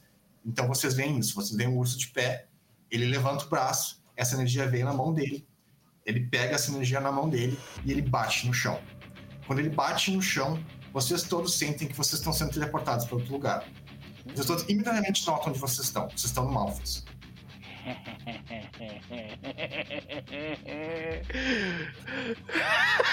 o Pelos Trelos, ele, ele, quando ele desce ali, ele, ele, ele grita: Mano! Eu voltei! Ele grita assim, tá ligado? Uh, vocês estão no Malfias. É, isso é a coisa que eu ia dizer. Uh, vocês vão poder escolher pra onde vocês estão no Malfias, mas Sei. eu não sabia pra onde é que vocês estão indo. Uh, vocês estão no Malfias, então, beleza. Pra terminar a cena hoje, nós vemos isso. Vocês estão no Malfias, imediatamente o cheiro do lugar, antes de abrir o olho, vocês já sabem que vocês estão no Malfias. Uhum. Uh, vocês já sabem pra onde o urso mandou vocês. Né? Uh, vocês, todos, vocês todos veem e sentem o grito do, do Pelos Trêmulos, né? Uh, vocês todos sentem o dos pelos trêmulos e vocês todos já sentem a presença do sangue negro sobre o céu uh, onde vocês estão. Uh, sangue negro sobre o céu é o, né, o, o meu irmão. O irmão dele. Uhum. E você Ele sabe. Ele tá na vocês... forma de morcego, Lucas? Ele tá na é, aí tá. Vocês sentem a presença dele e vocês veem morcegos uh, malditos ali. Vocês foram mandados pra perto do ele tá. Uhum. É, mas ele não apareceu ainda. Na última cena nós vemos uh, o, o Pelos putaço indo na frente, imagino, antes dos outros. E vocês indo atrás, tipo, calma aí, né? Calma aí. Vocês estão no mal. Mas, uh, mas aí tá, como eu falei, esse tipo de sistema ele não é muito bom para defesa, mas ele é bem interessante para ataque. Uhum. Né? Porque vocês têm que atacar, você tem tempo para atacar e tudo mais. Uhum. Uh, e vai. Uh, e é isso, os, os, desafios de vocês vão ser desafios de ataque, não de defesa. Uhum.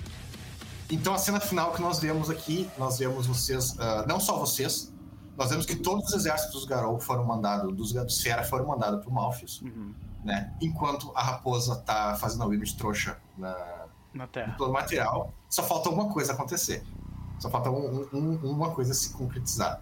Nós vemos aí os magos, nós vemos um cara de mão de caixa lutando com um robô, nós vemos tecnocratas atirando em herméticos, nós vemos herméticos uh, usando spells contra dores, tem de tudo ali. Até verbeiras e oradores de sonhos, até alguns, né? Uh, uh, pra ser justo, a tradição deles é uma minoria. Mas até deles teve uma minoria que foi para lá, para né, tomar o paradoxo, estão tudo lutando. Né? E a última cena que nós vemos hoje, uh, nós vemos que eles estão lutando contra o Wyrm, né? Uh, contra a Weaver, no caso. Uh, a Weaver tá lutando. Uh, a Weaver tá meio apavorada, né? Mas ela sabe que tem chance de ganhar o, o grande Big Brother, que é o espírito do, do, do, aquele espírito autoritário que fez todo esse plano, tá só esperando os magos liberar para ele, para ele fazer isso. Enquanto a última cena que nós vemos, nós vemos aí que um grupo de fadas aparece na. Uh, uh, um estandarte negro, imagina, né? Claramente Ancile. Sei. O cara principal. Enquanto o cara principal. ah, a cena. Eu vou fazer a cena semana que vem, porque eu fazer ela um pouco melhor. Nós só vemos o cara principal, que é um homem relativamente jovem. Ele tá relativamente jovem. É um homem magro. Quando digo magro, é magro seco. Ele tem um aspecto de doente. Tem um cabelo comprido, um aspecto de doente. Ele tá segurando um cajado. Que ele. ah, que é um cajado barra. ah, vai me fugir qual é o nome daquelas coisas que tu usa no hospital? Que fica Muleta. o soro.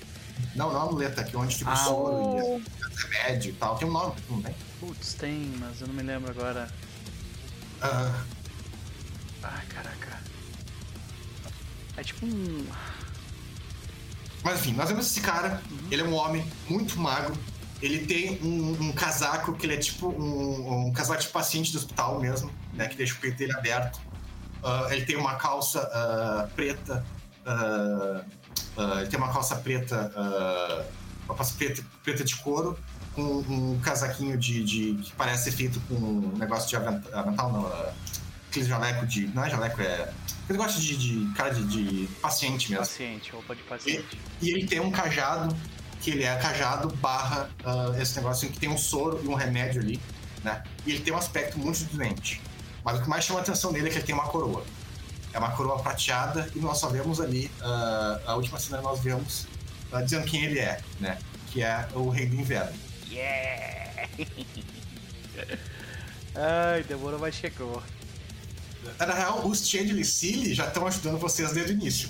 Ele só. A presença dele só meio que foda-se. Tipo, Luciana. Né? Tem vários cavaleiros Silly lutando com vocês, mas eles não. não Silly são fracos. Isso não importa. Não que eles não importem, eles são. Pô, eles são guerreiros que estão do lado de vocês, não vamos desprezar também. Mas, mas no grande esquema das coisas, realmente eles não importam.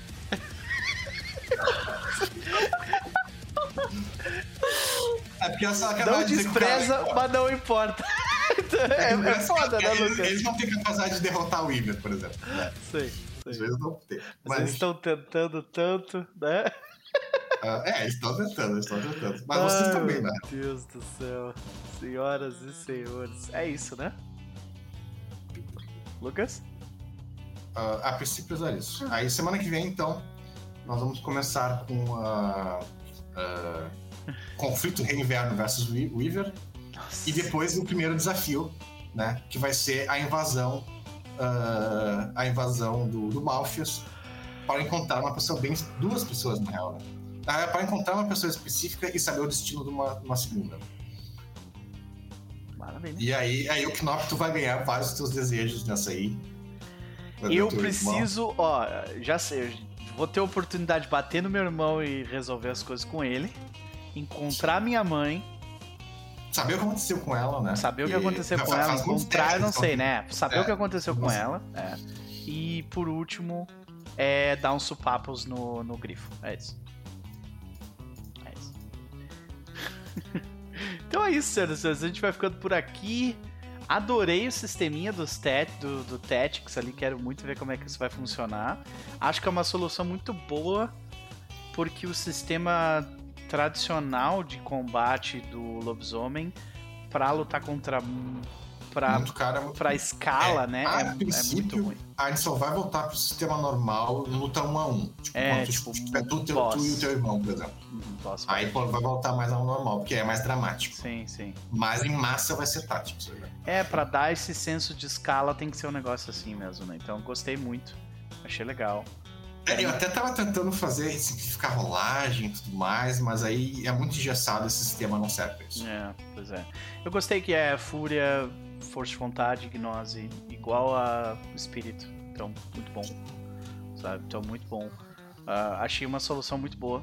E vamos ver como é que vai funcionar, né? E vamos pra ti direto, Luquinhas. E aí, considerações que rolou hoje e se tiver algum jabá, acho que não tem, mas vai lá. Jabá não temos, amanhã não tem joguinho, né, do... do- Agora é de 15 em 15, né? Amanhã não temos, é. Ah, então, a princípio, nós temos que semana que vem, domingo, nós vamos continuar, como eu falei, né? Ah, o primeiro grande desafio da matilha, do próprio Malfius. Ah, e aí, segunda, não essa agora que vem, nós continuamos o, Pathfinder, eu tô empolgado com esse Pathfinder. Tem que fazer uma, mais umas pesquisas aqui da, das Vai builds. fundo, brother. Eu tô, vai. eu tô muitas dúvidas que pegar. Vai, vai fundo porque é o seguinte, meu querido. É, é necessário combar nesse jogo. Combate, combate É, não. Combate grupo, entendeu? É isso que eu ia falar, eu tenho que falar com, com a Gabi, com o Beto. É que o, o Bardo é mais ranged, né? É. É, então eu tenho mais a ver com a Gabi com o Beto. Mas tem buffs e debuffs que podem beneficiar os corpo a corpo também. É, mas, mas aí é mais com ele, né? É. No caso, eu quero ver, tipo, esse negócio de a gente dar oportunidade e tudo mais, coisa assim. Pra saber o que, que seria visto mais em Athletics ou em dano, coisa assim. Uhum. Mas. Então, mas não. eu. a- minha jogabilidade vai ser dar um jeito de chegar do outro lado e te ajudar a flanquear o cara. E aí começar a dar dano. É, e, e o dano dela vai ser pre- é, é dano de precisão, né? Então tem alguns casos. Bom, a gente conversa sobre isso em off. Né? que a gente se empolga e começa a entrar no assunto, né? Mas. Mas falando em lobisomem, ah, a princípio é isso. Nós vamos ter. ah, ah, a gente tem flashbacks pra fazer, né? Lembrando. Ah, mas a princípio isso vai ser lobisomem Tactics agora por um, por um tempo, um bom tempo. E eu espero que funcione bem. Ah, eu acho que vai funcionar ok. Com certeza vai ser melhor do que, do que Sim. rolava mal, então isso aí já não é um estresse. Mas no mais hoje eu curti, até peço desculpa hoje que no início eu tava meio enrolado, que eu me enrolei na, na, na cena do Diego do, e do Centelha. Ah, mas no mais eu fiquei feliz. O, o, ah, eu tô feliz com esse sisteminha aqui.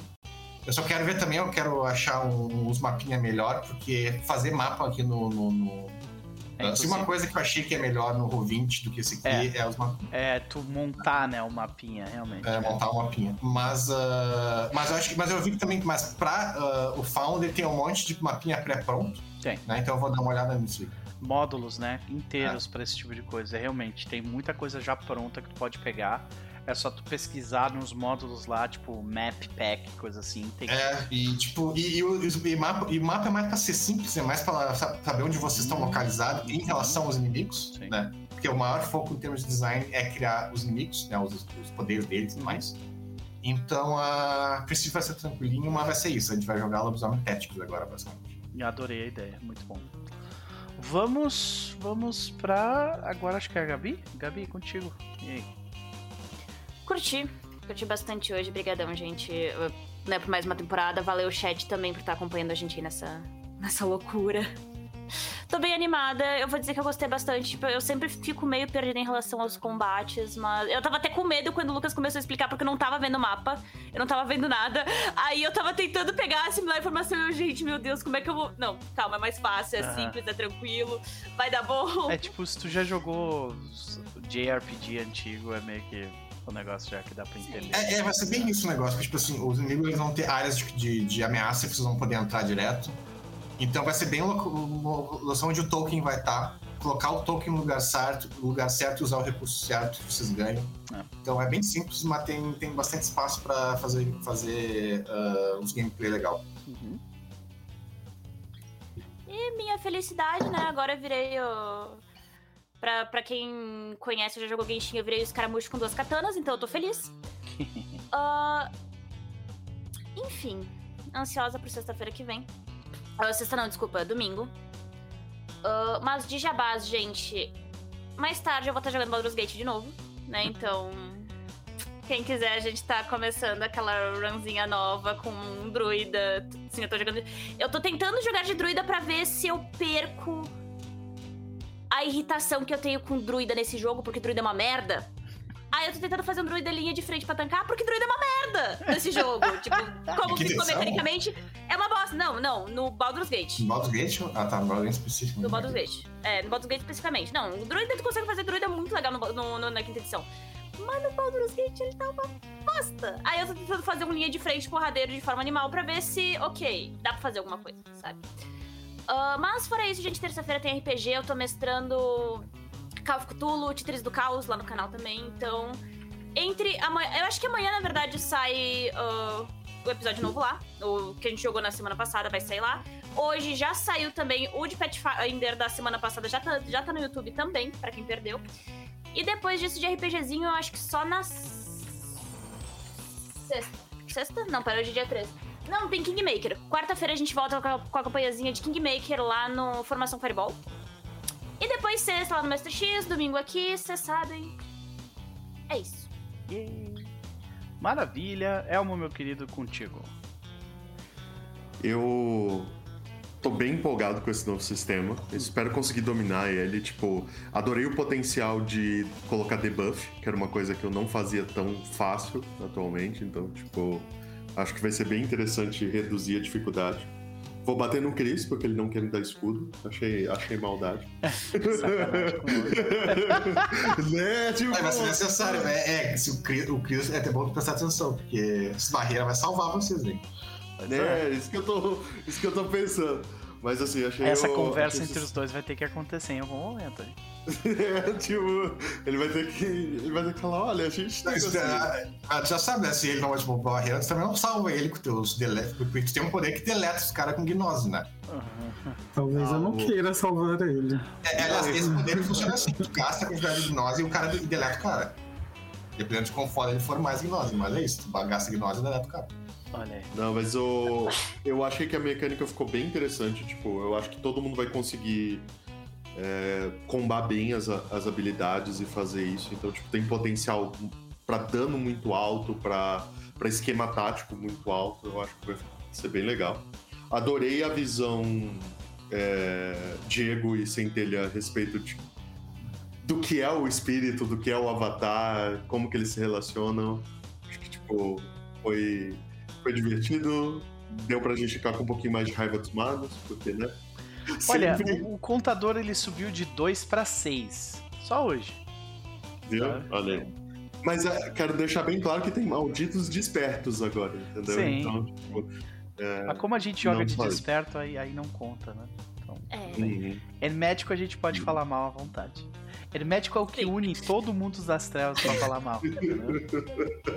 É tipo tremer. que é o Exatamente. hermético. Mas, Mas, é, é, né, é, tipo, mas aí tá, é que os herméticos, mas os caras falam mal dos herméticos, são meio herméticos também. Todo mundo é, É, meio hermético. Esse é o problema então. desse sistema, É, desse mundo todo. todo mundo é meio hermético. Pior que muitas são te verdade, chamar porque um dos maiores problemas do mundo das trevas é gente querendo ganhar poder que não devia ganhar, fazendo merda pra isso, né? Que é muito hermético. Hermético. Pois é. E, e eu só quero dizer, ó, que, tipo, realmente druida tá meio esquisito em Ba- Baldur's Gate, porque ele tanca, mas não tanca tão bem, ele cura, mas ele não cura tão bem.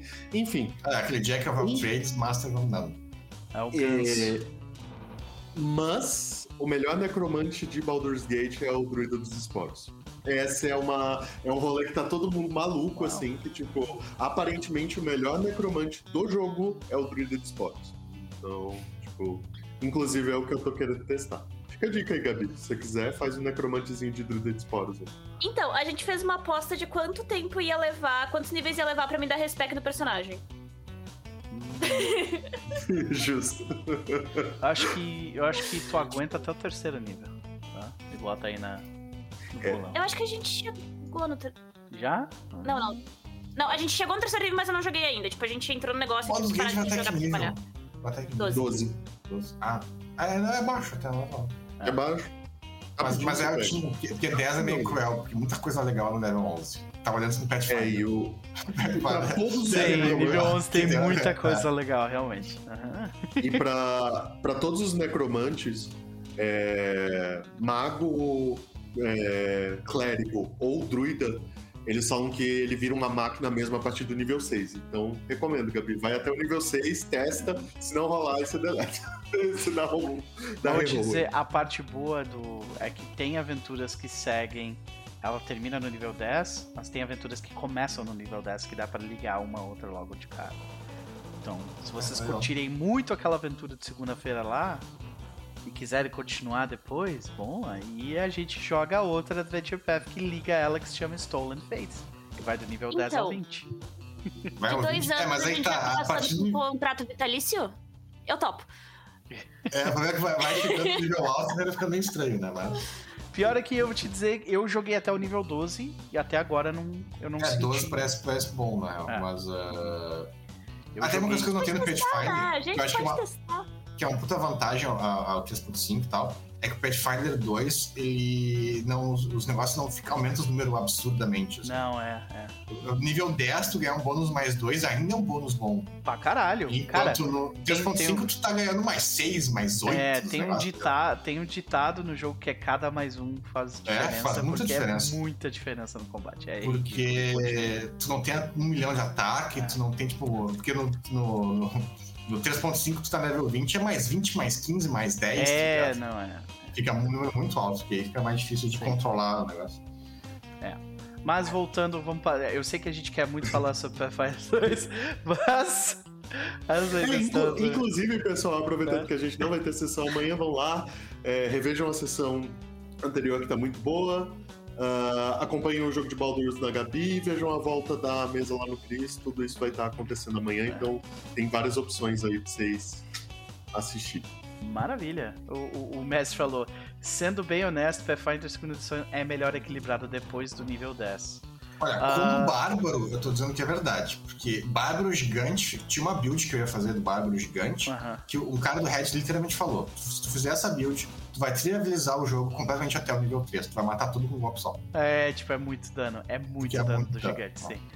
Ah, E ainda mais aquele negócio de stun que eu tenho. Dobra lá o dado. né? sei. Mas o. Mas eu vou te dizer que, que é a minha experiência, viu? Eu joguei, eu joguei até o nível 12 duas vezes. Aventuras mais longas e foi. Parece que o jogo fica bem. E ele não fica tão mais complexo também. Então, bom, outro, outro papo. É isso, né? Ah, vamos pro Cris, Cris, querido. E aí?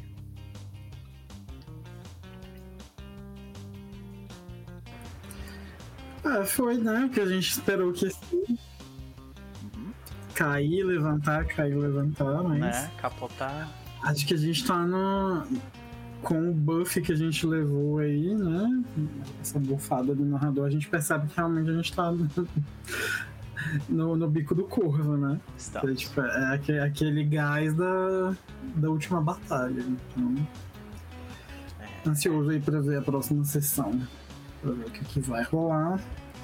É, tem É. as sombras estão seguindo, né? Acho que tu já sabe o que é aquilo, mas, né? Eu eu tenho dois palpites, mas eu imagino que é algo que você já tinha falado lá no começo da temporada sobre os peregrinos, mas pode ser também relacionado a um dom que eu tenho. Então, eu tô... ou os dois juntos. Né? É, pode ser. É, e aí.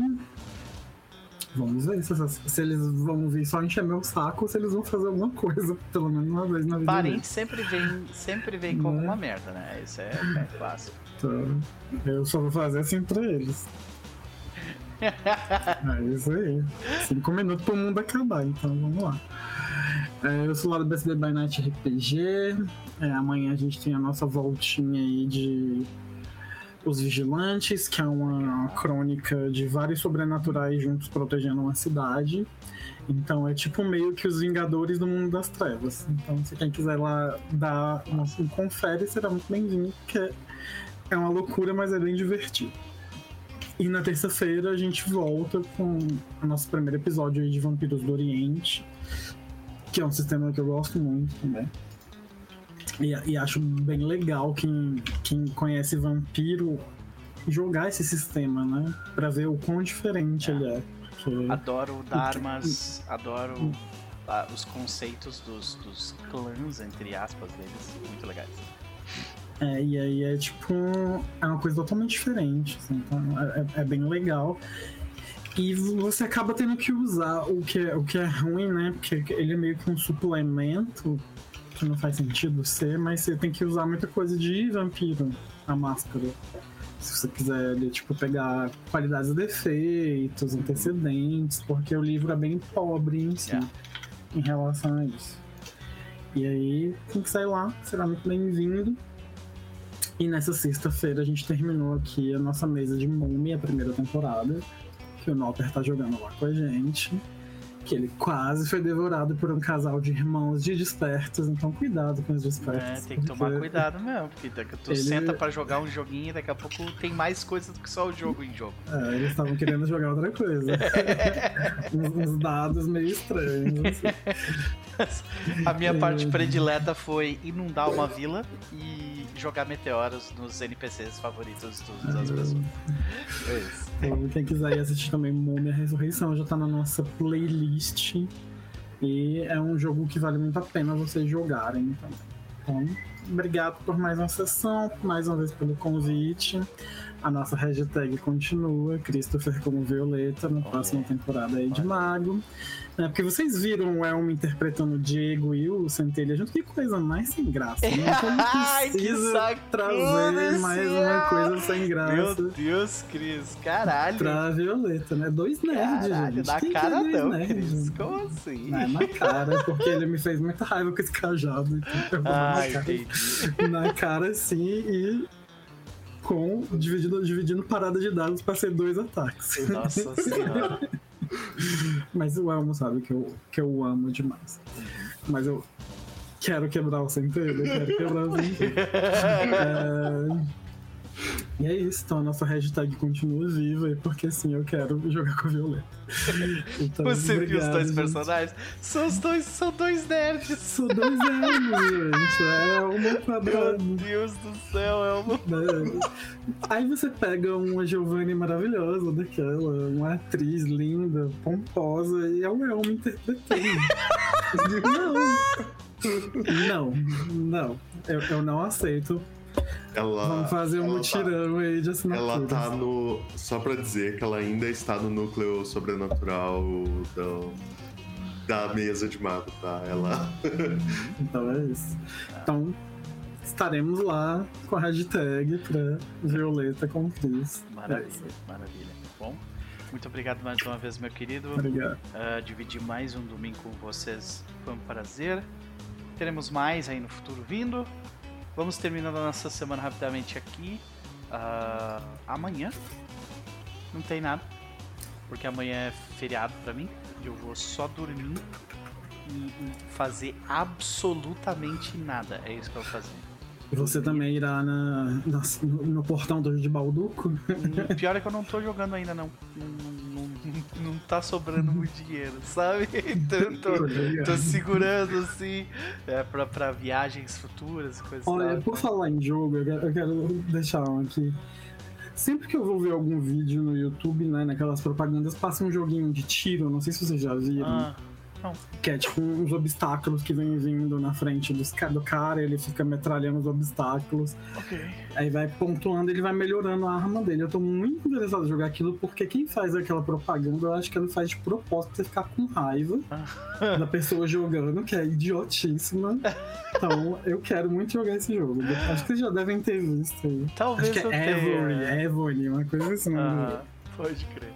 Bom, de qualquer me forma. dar de presente. Uhum. Qualquer forma, senhoras e senhores, a gente vai ficando por aqui. Ah, aqui no canal a gente volta na quarta-feira com ruído, se tudo der certo. E é isso. Um beijo. Até mais.